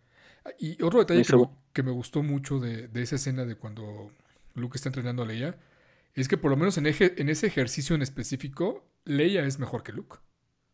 sí. Porque le acaba ganando. Es, similar a lo, que, a lo que pasa con, con Nala con Simba, ¿no? que, siempre es ella la que queda arriba, arriba y, lo, tiene como atrapado, ¿no? Sí, a mí también me gustó. De hecho, de hecho iba a decir eso, que esa parte, eh, como que ahí nos, nos dicen, ¿no? Como que ella sí tenía mucho poder en la fuerza. Y lo hemos visto en esas últimas películas, a lo mejor no tanto, pero pues bueno, sobrevivía a un a un ataque y, sobre el, espacio, Polémico. a mí me gustó mucho, pero bueno. Eh, y, la otra parte que espero que veamos de alguna manera en esta edición extendida, doblemente extendida que saquen, es que a fin de cuentas la que, la que terminó de, entrenar a, Rey, pues es Leia. Sí, eso es, a mí me gusta mucho la parte inicial donde está con ella, digo, aunque no casi no habla de nada por lo mismo, me gusta esa parte donde, porque también es como una justificación para todos los demás que dicen que porque Rey no está entrenada. y, pero a la vez, pues está padre, porque es como un homenaje a lo que se pensaba hacer, ¿no? De que iba a ser el episodio en que Leia iba a tener mucha importancia. Y, está bien que la entrene, me gusta mucho esa, esa idea y que también Rey no se sienta todavía preparada, me gustó. O sea, como que sentía que todavía no se ganaba el, el, sable, ¿no? Y a fin de cuentas nunca se sintió digna, porque al final, pues, ella hace su propio, su propio sable y, el de Leia y el de Luke lo, los regresa a todo inicio. pero, pero a mí me gusta mucho esa parte y ojalá se, se, explore más en algún cómic, en alguna novela, cómo, cómo fue el entrenamiento de, de Leia con Luke, este era muy, de con, con Rey, perdón, este era muy padre, muy padre verlo. Sí. Ver ella tan, o sea, como esta Leia tan sabia, tan, tan, con tanta experiencia y como tan, ¿cómo se le puede llamar cuando es? O sea, porque no es la Leia de los episodios 4, 5 y 6. No, no, sino es una, una Leia más pausada, más reflexiva, entonces me gustaría mucho ver algo así de alguna historia de, de eso, de qué es lo que pasó cuando fue entrenada Rey. Ojalá y sí. Sí. Pero, pero me gusta, o sea, como que lo que hicieron, digo, lo que sí Lando me hubiera gustado mucho que hubieran explorado un poquito más, que hubiera salido más. Obviamente el actor pues ya está muy grande, ¿no? ¿Cuántos tiene? Híjole, no sé, Billy D. Williams. Ochenta, y tantos, o sea, ya, o sea, está grande. Sí. Tiene que usar bastón. Entonces, pues bueno, es, es complicado, ¿no? Pero me gustó verlo. A mí, la, la, la, duda que me, que me quedó con Lando de esta película fue, ¿qué le fue a decir al resto de la gente para que todo el mundo llegara con sus naves a pelear? ¿Y cómo le hizo? O sea, digo, Lando es muy carismático, lo que tú quieras, ¿no? Pero, pero es así como de wow, o sea, primero a todos los lugares a donde fue para reclutar gente y después, ¿qué les dijo? Sí, y en tan poco tiempo, ¿no? Y tan rápido como para... Y por ahí hay una poca de medio queja de que al final cuando se queda con esta otra Stormtrooper que también, que también este, dejó la primera orden, Ajá. Que, que le dice, es que yo no sé de dónde soy, y que Lando le dice, vamos a averiguar de dónde eres. o sea, que, que, que, la manera en la que lo dice, sí es muy así como de, ajaja. Y ahora seremos, yo, no seremos pareja. ¿Mm? Sí, yo no lo noté así. Yo siento que, bueno, yo lo vi así como que, bueno, pues yo te voy, o sea, ya puedes tener un lugar donde vivir. Bueno, mi mente no es tan cochina a lo mejor, pero, pero sí he visto que mucha gente se queja, pero también hay una parte en la que mencionan de, en la guía visual de, que Lando perdió una hija. Entonces, hay como teorías que dicen que a lo mejor en la versión extendida se hace notar de que ella es hija, la hija perdida de Lando. Entonces, por eso, si hubiera pasado como si hubieran dado más ese contexto, a lo mejor hubiera cambiado la, la connotación de cómo lo dice Lando. Pero, pues ojalá y sí, estaría padre, aunque estaría curioso. El personaje de ella me gustó, fíjate, se me hizo muy padre como, como toda esta, ¿cómo le llaman? Como batallón, no, no es de, como este... Sí, pues es como un batallón que arman ahí. Ajá, que todos ellos eran troopers, ¿no? Y después, este, por la medio sintieron algo que hizo que se, se pudiera como pasar a, bueno, que dijeran, no, vamos a matar a nadie. Y me gustó y que fin, eso es como otra de las cosas que se queda inconclusa, que bueno, ya sé qué es, pero ¿qué es lo que le quiere decir fin a Reino? esa pregunta la he escuchado por todos lados. Sí, y bueno, por lo que yo entendí, y sí tiene mucha coherencia y que ahora entiendo, que supongo que lo va a poner en versión extendida, es que Rey, de Rey, eh, digo, Finn le quiere decir Rey que él era sensible a la fuerza. Entonces, por eso él pudo a lo mejor ocupar el sable en el 7, eh, cuando pelea con Kylo Ren, porque también fue muy criticado, eh, y cositas, ¿no? O sea, que él presentía sobre todo en, el 8 no, pero en el 7 sí, ¿no? Que sí vemos como el presidente cositas de rey, ¿no? Y, decía pues, al final de, ah, la torre esta está acá y que, es, o sea, como que se empezaba a desarrollar más su sensibilidad a la fuerza. Y me gusta también eso por la parte de, pues como otra vez, ¿no? Cualquiera puede hacerlo y, y él pues si sigue como un camino distinto puede llegar a ser algo es el nuevo aprendiz de rey, no sé, no sé. Lo que, lo, que, tú no sabes es que ahora el apellido de Finn va a ser Finn Kenobi. Ah. pues para que sea Force Bueno, bueno, bueno, está bien. Finn Windu. Sí, Windu mejor. Tiene que por su por su gente. Es, ese tío. O Finn Jin. Finn Jin. No, me gusta Windu. sí. Eh, eh, espero, que no y que a él sí lo dejen como alguien de a pie, ¿no? con su puro nombre. Yo creo que sí. O quién sabe, a lo mejor este eh, Finn Dameron, ¿no? Puede ser. Ay, ese, ese, ese, tema también de, de shipear a los personajes fue, fue otra controversia muy grande de estas películas. Sí, de hecho hay mucho, mucho, mucho, mucho, mucho de, pues creo que más que Reylo es este, Finn y Poe. Hay muchas cosas de ellos, así como... Y, es curioso cómo se dieron a ciertas quejas de los fans, pero no les dieron gusto a otras cosas que, que pues sí estaban padres, ¿no? O sea, ¿qué, importa que hubiera sido? El, único beso de personajes del mismo género, del mismo sexo en, la película es... Al final. Al final, atrás, así, por ahí. Este, hay dos chicas ahí que se dan un beso. Es la, este, la... No me acuerdo cómo se llama ella, la teniente. Es teniente, la, es como segunda que... vemos desde el episodio 7. Sí. Pero, es, no me acuerdo cómo se llama. Pero, pues sí, bueno, es que pero sí se nota, o sea, yo creo que sí hay como para, porque Pau se pone celoso cuando le dice a Rey, ¿y por qué no me pueden decir estando yo? O sea, como que sí hay algo ahí, ¿no? Pero no sé, o sea, no hay como, siento que es más como un romance que como un algo más, ¿no? Entonces... Pero en esa película, sin embargo, los hicieron, los hicieron exageradamente heterosexuales y entonces a cada quien le salió como que un, como que un interés romántico por separado. Porque Poe contacta a esta otra especie como de cazarrecompensas, como de... Ah, sorry. Ajá, como smuggler, que también era así como que algo había tenido que ver en el pasado. Sí. Y, Finn acaba con esta chica que también era Stormtrooper, entonces, o sea, como que se empeñaron en decir, no, no, no, no, no. Estos dos, miren, tienen sus dos intereses por separado. sí, es, es, es, es curioso. Sería cuestión de ver qué, qué, pasa después, pero bueno, yo creo que no, obviamente no va a pasar nada. No. Pero, pues sí, a mí me ha dado igual, o sea, como que... Pero fíjate que a mí me gusta la relación de Poe con, con Sori, me gustó, aunque sabe que es muy poquito lo que vemos y que se intuye que hubo algo y que él muy en plan mm, Han Solo que, hace casi, ¿no? Como como con ella que se fue y bla, bla, bla. Y el personaje de ella me gustó, cuestión visual. Me gusta mucho su, su, su, diseño, su traje, su casco. Que, dato curioso, está que Russell, que es la actriz, no, no, quería quitarse el traje nunca. Entonces, eh, siempre quiere traerlo puesto y que la gente se sacaba de onda por eso. Y seguramente porque se han de haber tardado horas en ponérselo, entonces. También. Y otro dato curioso, el planeta donde ella está es Kijimi, me parece. Eh, ¿Sí viste en la cantina un cameo muy padre? De John Williams. Sí, está padre. Me hubiera gustado mucho que, salió como aunque sea un poquito. Es el cantinero, de hecho. El cantinero, sí.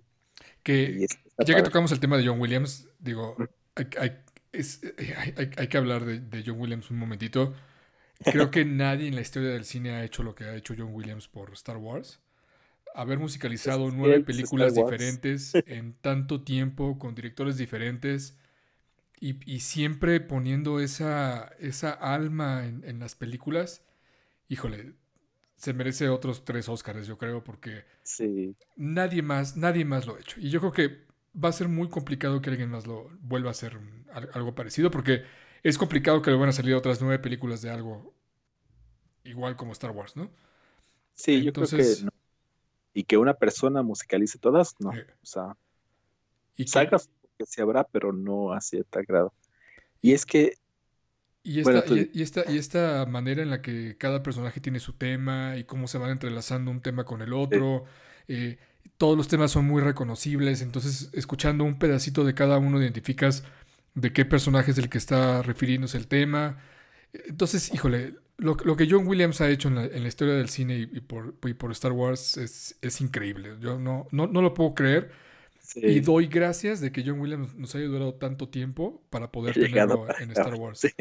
Y, fíjate que es, también curioso porque en, muchas de las películas spin-offs que han salido, o sea, por ejemplo en Rogue One, aunque es Michael Giacchino el que hace la música, intenta emular música de John Williams, ¿no? Y, hay, hay, partecillas que hay que sí hace como que revisita, ¿no? sí, o sea, hay, temas que tienen que repetirse, pero cómo está, cómo está estructurada la música de Rogue One es, es un, está emulando a John Williams. Sí. En, solo hay más música de John Williams, pero otra vez es, un, es un símil de John Williams, intentando como que, como, híjole, es que yo creo que componer música es, es igual que intentar emular cómo habla alguien y que se escuche natural. Sí, es que es como el, y sobre todo con Star Wars, ¿no? Que como dices, que cada uno tiene su tema y que la fuerza tiene un tema, casi que así, ¿no? Entonces, eh, por ejemplo, algo te voy a comentar, eh, me encanta escuchar el tema de Kylo bueno, O sea, sí se nota distinto cuando es malo y cuando es bueno. Entonces, se nota muy sutil a lo mejor, pero me gusta mucho esa parte. Y, y, y pues sí se va a extrañar Joe Williams.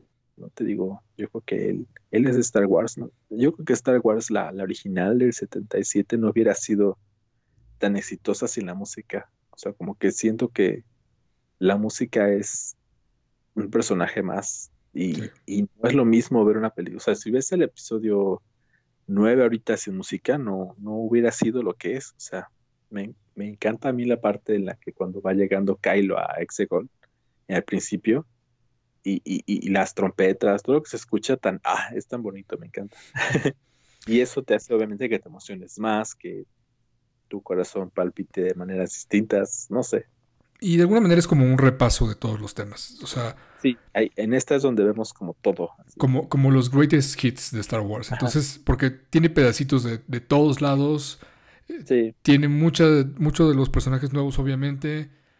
Es, un, es una maravilla. O sea, yo definitivamente doy gracias una vez más por, por tener todavía a John Williams. Sí. Y, nada, se quería comentar, hablando de cosas diferentes de Star Wars y, que de alguna manera pegan, pues la música de Mandalorian es totalmente diferente a, lo que John Williams ha hecho para Star Wars, ¿no? Entonces... Y es maravillosa, a mí me encantó ¿Sí? de Mandalorian. y queda tan bien, no sé, me gustó muchísimo. Sí. Y, ya se volvió muy, o sea, ya ubicas, escuchas y sabes qué es, o sea, no sé, como con tan poquitas notas, me, encantó cómo se, se volvió ya muy, representativo es genial, ¿eh? me encanta. De todos los soundtracks nuevos, o sea, de, de estos nuevos mm, este, directores, bueno, bueno, sí, como este, compositores, que más que Rowan, más que Han Solo, esta me gustó mucho. Me, gustó mucho Mandalorian. Es muy, muy, buen tema. Y todo, o sea, y lo padre es de que sacaron como el soundtrack de cada episodio, entonces es súper padre escuchar todos cómo va cambiando una que otra cosilla. Tienes que hacer todo un playlist para escuchar los, ocho discos. Sí, sí, es como súper largo, pero está muy padre. Ahora pues a ver qué, este, qué pasa con, con Obi-Wan, ¿no? Que va a salir la serie de Obi-Wan. Eh, a ver qué este. Creo que hasta, hasta Ewan McGregor está ahí anotado para regresar, ¿no? Sí, eh, él va a ser Obi-Wan y de hecho están casteando a dos niñitos de la edad de, que supone que tienen Luke y Leia supongo que va a haber algo así de que es, no sé, a lo mejor que Luke va, y lo, que Obi-Wan vaya a este a Alderan y vea a Leia pequeña, no sé, hay como mil teorías, ¿no? Pero está padre, me gusta mucho que sea él otra vez y, a ver qué pasa. Digo, falta un año para verlo. y tener Disney Plus, pero bueno. Sí. Oye, pues ya cerrando un poco el, la conversación digo, creo que de tu parte sí estás esperando con ansias más Star Wars y... Yo sí, siempre. yo estoy encantado de tener películas, series. Y que las nuevas películas ya tomen como un camino totalmente nuevo, se me hace muy padre. O sea, obviamente sí van a meter referencias, siento yo, a lo pasado, pero no a tal grado como esta última. Espero, pero, pero sí va a haber como que tengo confianza en de que hagan cosas muy, muy padres, muy interesantes innovadoras en cuestión como de planetas, personajes, etcétera. Entonces estoy emocionado por eso, a ver qué pasa. Ya quiero como anuncios oficiales. Supongo que los van a dar hasta la Star Wars Celebration en abril. Pero a, ver, a, ver, qué pasa. Pero sí estoy emocionado. Yo creo que... A mí me gustó mucho. Eh, no es mi favorita. Bueno, sí, o sea, mi favorita eh, como dije, mi favorita de las originales es el episodio el 4. Mi favorita de, de las de las precuelas. yo creo que el 3. Y, y, esta última el 8. Para mí, no sé de ti, de ti cuáles son tus favoritas de cada uno. yo creo que para mí, y ya lo dijimos la vez pasada que platicamos con, con Dracun, pero para mí el Imperio Contraataca se me hace la mejor de la trilogía original.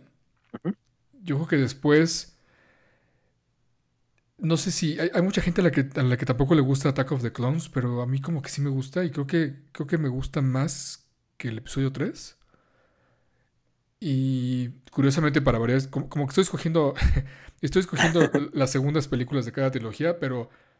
Y de esta igual, o sea, de Last Jedi, que es la, que es la segunda de esa trilogía, también es la que más me, la que más me gusta. A lo mejor, a lo mejor me gusta por, por, por, por armar controversia y porque son las más controvertidas, tanto para fans como para, como para críticos. Ajá. Pero creo que para mí esas tres son, son mis, mis favoritas. Eh, con respecto a más Star Wars, yo creo que yo no, no borro la saga de, mi mente, como muchos fans que dicen prácticamente me voy a borrar el tatuaje que me había hecho de Star Wars. Yo no, yo, yo o sea, estoy a gusto con, la serie. Sí, yo también. Y... Pues que hay que agradecer, ¿no? Que todavía hay cosas, que todavía están haciendo cosas. Sí, y, es, y es de nuestras sagas, es, es de las más viejas, o sea, prácticamente no, tenemos algo que haya salido continuamente más que estas dos sagas que las dos empiezan con Star.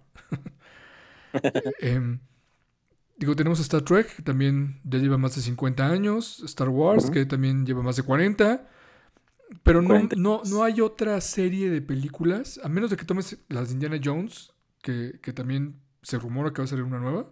Pues se supone, ¿no? Que el próximo año. Ajá. A ver si sí. Pero no hay, otra serie que haya salido tantas películas en tanto tiempo y que hayan reunido a tantas generaciones de actores, de directores, de gente, de fans. No hay otra serie igual. Entonces, creo que eso hay que, hay que agradecerlo y hay que disfrutarlo. Sí. algo que pudiste ver cuando, cuando, eras muy chico y a lo mejor cuando eras un poco más, más pegándole a, la adolescencia y a lo mejor ahorita un poco más en ya que eres adulto no hay otra cosa igual que, que, que, hayas podido experimentar y yo creo que va a tardar algo de tiempo en el que tengamos algo, algo similar. Yo creo que no va a volver a pasar, como que ahorita vivimos en una época en la que todo es como que... Muy inmediato. Ajá, o sea, como que los discos, pues por ejemplo, música ya no hay, los discos como completos ya no tienen tanta relevancia, ahorita todo es un sencillo, sencillo, sencillo. Sí. Y dos semanas y hay un nuevo sencillo, ¿no? O sea, las películas siento que así va a pasar. Sí. Y, con Star Wars creo que es lo único, lo último que va a haber, así como de que siga. Porque, o sea, sí hay universos compartidos, con, por ejemplo, con todo esto de Marvel, pero no es como una saga como tal, o sea, no es como episodio 1, 2, 3, ni nada. Y aunque haya separados, o sea, como que siento que no va a haber otra vez algo así. Ojalá y sí, que padre que haya alguna generación nueva más adelante que tenga algo así, pero yo siento que no. Va a ser muy difícil que vuelva a pasar algo así. Entonces por eso hay que estar agradecidos. Sí, y, la otra cosa interesante es cuando platiquemos tú y yo en, algunos años que celebremos el décimo aniversario de que, de, que salió eh, Rise of Skywalker. Ajá. Qué bonito. Intentar quitar el, quitar el contexto de todo el hype de estas tres películas, así como lo hemos quitado de las precuelas. Y ver entonces qué se piensa de las películas por sí solas, no, no con todo este bagaje alrededor de ellas como, como se tiene ahorita. Entonces, hay que darle un poco de, tiempo. Seguramente las opiniones, seguramente todo eso va a ir evolucionando y conforme vayamos viendo las películas y las vayamos revisitando en nuestras casas y enseñándoselas a alguien que nunca las ha visto, etcétera, vamos a ir descubriendo que tienen sus cositas y que lo que no nos había gustado en el pasado sí nos gusta ahora. Y pues es, esta, es esta manera en la que el arte está hecho para la época en, la que se hizo, pero quien lo está experimentando no es el mismo durante el tiempo. Entonces, la película que tú viste de chico que te gustó mucho, la vuelves a ver y a lo mejor no te gusta tanto porque tú cambiaste, pero la obra no cambió. Y creo que eso es muy interesante de, experimentarlo de las películas, de los libros, de la música, etcétera, ¿no? Que, que son cosas hechas en ese momento del tiempo y que, y que, habla, y que te hablan a ti en ese momento del tiempo, pero tu yo futuro es muy diferente y seguramente va, va a tener una opinión diferente de lo que está viendo. Exacto, y eso es lo, eso es lo bonito. y, vas a ver que dentro de 10 años sí se van a hablar de, de Star Wars, sea, todo el mundo te va a decir, ay, qué horror las nuevas películas. Las buenas son las del 2015 al 2019. Sí, seguro. Segurísimo. Bueno, pues con esto creo que cerramos esta parte de la, de la trilogía de trilogías de películas de Star Wars. La saga Skywalker. Iba, iba, iba a ser el chiste de que hemos hablado de Star Wars durante toda la vida de este podcast, pero efectivamente sí. hemos hablado de Star Wars durante toda la vida de este podcast. Todavía nos falta, pero a lo mejor a lo mejor vale la pena que metamos una película no referenciada a Star no, no, no, que no sea de Star Wars entre, entre este episodio y, lo que siga. Porque todavía nos falta platicar de, de, todo lo que ha salido como de, del universo expandido nuevo. Entonces sí queremos platicar de Rogue One, queremos hablar de Solo, queremos hablar de, Mandalorian. Sí. Pero yo creo que sí vale la pena como que tomemos un descansito de, del hype de Star Wars. Sí, sí, Dejemos pasar un poquito. Y, después retomemos ya estas películas, porque sí, como que, híjole. Digo, no, no, no he sumado el número de horas que hemos grabado sobre cosas de Star Wars, pero. pero ya sé. Va, bastante horas de que hemos hablado de Star Wars. Pero está padre porque es, es algo que nos gusta. Entonces, no hablaríamos horas y horas y horas de algo que no nos gusta. De algo que no nos gusta, exacto. Y aparte, pues damos chance a que a lo mejor si después sí se da la noticia de que va a haber un relanzamiento y la versión extendida, y aprovechamos también para hablar ahí un poquito de, de eso, si sí se hay. Si no, pues ya decimos que no hubo y ya no, pero... no, ya no nos cumplieron. Tristemente, pero, Sin problema, yo, yo encantado de hablar de otra cosa. Y, y, ya, siempre, siempre va a haber cositas, ¿no? O sea, siempre podemos hablar de Star Wars, aunque no. Siempre hay mucho tele donde cortar. Y, a ver, Loven, y quería acabar este episodio haciéndote una pregunta que no te había hecho en los episodios anteriores, pero ¿qué, qué, qué estás leyendo ahorita? ¿Qué estás jugando ahorita? Más o menos, ¿qué estás haciendo eh, en tu vida diaria alrededor de... O sea, yo sé que, que, fuiste a ver Cats, te animaste a ver Cats, que uh, y, me, y me gustó, y me gustó. eso sí requiere valor, ¿eh? Pero no sé, ¿estás leyendo algún libro, padre? ¿Estás hablaré, de Cats más adelante. Pues ahorita estoy con Pokémon. Estoy jugando Pokémon Escudo. Y ahorita no muy Pokémonizado. Okay. Y pues ahorita en cuestión como de cultura pop es lo que, lo estoy haciendo. Quiero ver, quiero ir a ver The Lighthouse. Ya está en cines y muero por verla. Solo que no he podido estos días verla. A ver si puedo ver mañana. No, mañana no puedo. Eh, bueno, a ver cuándo, pero tengo ganas de verla. Será la primera película como de este año que voy a al cine, no he podido ir. Y pues bueno, ya sabes que me encanta el cine, entonces no puedo no ir, aunque sea un poquito, aunque no he tenido chance ahorita, pero, pero es lo que quiero ver de, en cuanto a cine, quiero ver, tengo muchas ganas de verla, digamos. Muy bien. ¿Y tú? Cuéntame. Yo curiosamente estoy jugando un juego de Star Wars. ¿El Fallen Order o cuál? Exactamente, estoy jugando Jedi Fallen Order, que se lo recomiendo muchísimo. Creo que tiene el mejor combate de lightsaber que hemos visto en un juego de video. Podemos hablar de eso si quieres también cuando hablemos de. Sí.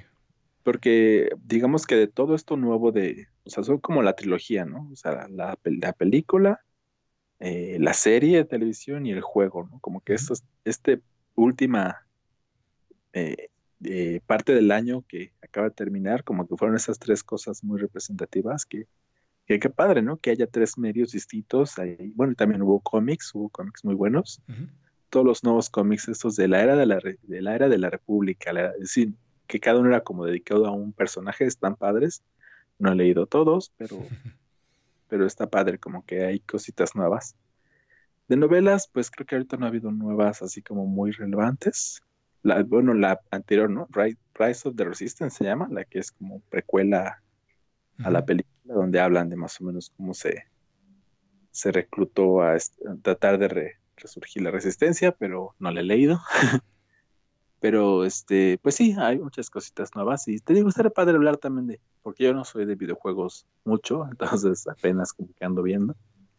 Pero este juego nuevo de Star Wars que está muy padre, entonces estaría bien como que mencionaras, que nos contaras un poquito de él. Sí, cuando muy, hablemos. muy recomendable este juego. Y eh, Cosas no relacionadas con Star Wars. Ahorita voy a empezar a jugar Control, que es otro juego que salió este, el año pasado, que también recibió muchas, muchas eh, buenas críticas. Eh, un juego que hizo esta compañía que se llama Remedy, que ya nos había traído un juego anterior que se llama Alan Wake, que son estos como especie como de misterios, como medio de Stephen King, algo así. Eh, sí, muy padres. Y pues de ahí en fuera, a mí sí, yo desde que vi Rise of Skywalker no he regresado al cine, pero espero también The Lighthouse en, el grupo que tenemos en, Telegram nosotros cuando salió el tráiler fue muy comentado, entonces creo que sí vale la pena ir a, echarle un ojo. Por verla. y yo espero mañana poder entrar a la, a la exposición de Giger que está ahorita en la Ciudad de México. Qué padre. Entonces, para ver ahí un poco de xenomorfos y de una película que tenemos ahí pendiente de platicar. Pendiente que, queríamos hablar. Exactamente. Entonces, igual y con esto de la, de la exposición y, traigo, y, todo me traigo un poquito más de información de... Pues que sea, que sea el siguiente capítulo, ¿te parece? Seguimos en el espacio. Seguimos en el espacio, pero ahora totalmente, totalmente diferente, diciendo en el espacio nadie te escuchará gritar. sí, me parece muy bien. Muy bien. Pues sale, lo ven. Sí. Pues, Muchas gracias. Ha sido un gran, gran, gran, gran gusto platicar de Star Wars contigo. Sí, creo que, creo que tenemos mucho de qué platicar. Eso, de eso no tengo duda. No, y nos falta. Siempre va a haber, como dices, siempre va a haber plática. Así es. bueno, pues, pues muchas gracias. Nos vemos en el siguiente. Y abrazo, León. Bye. Bye.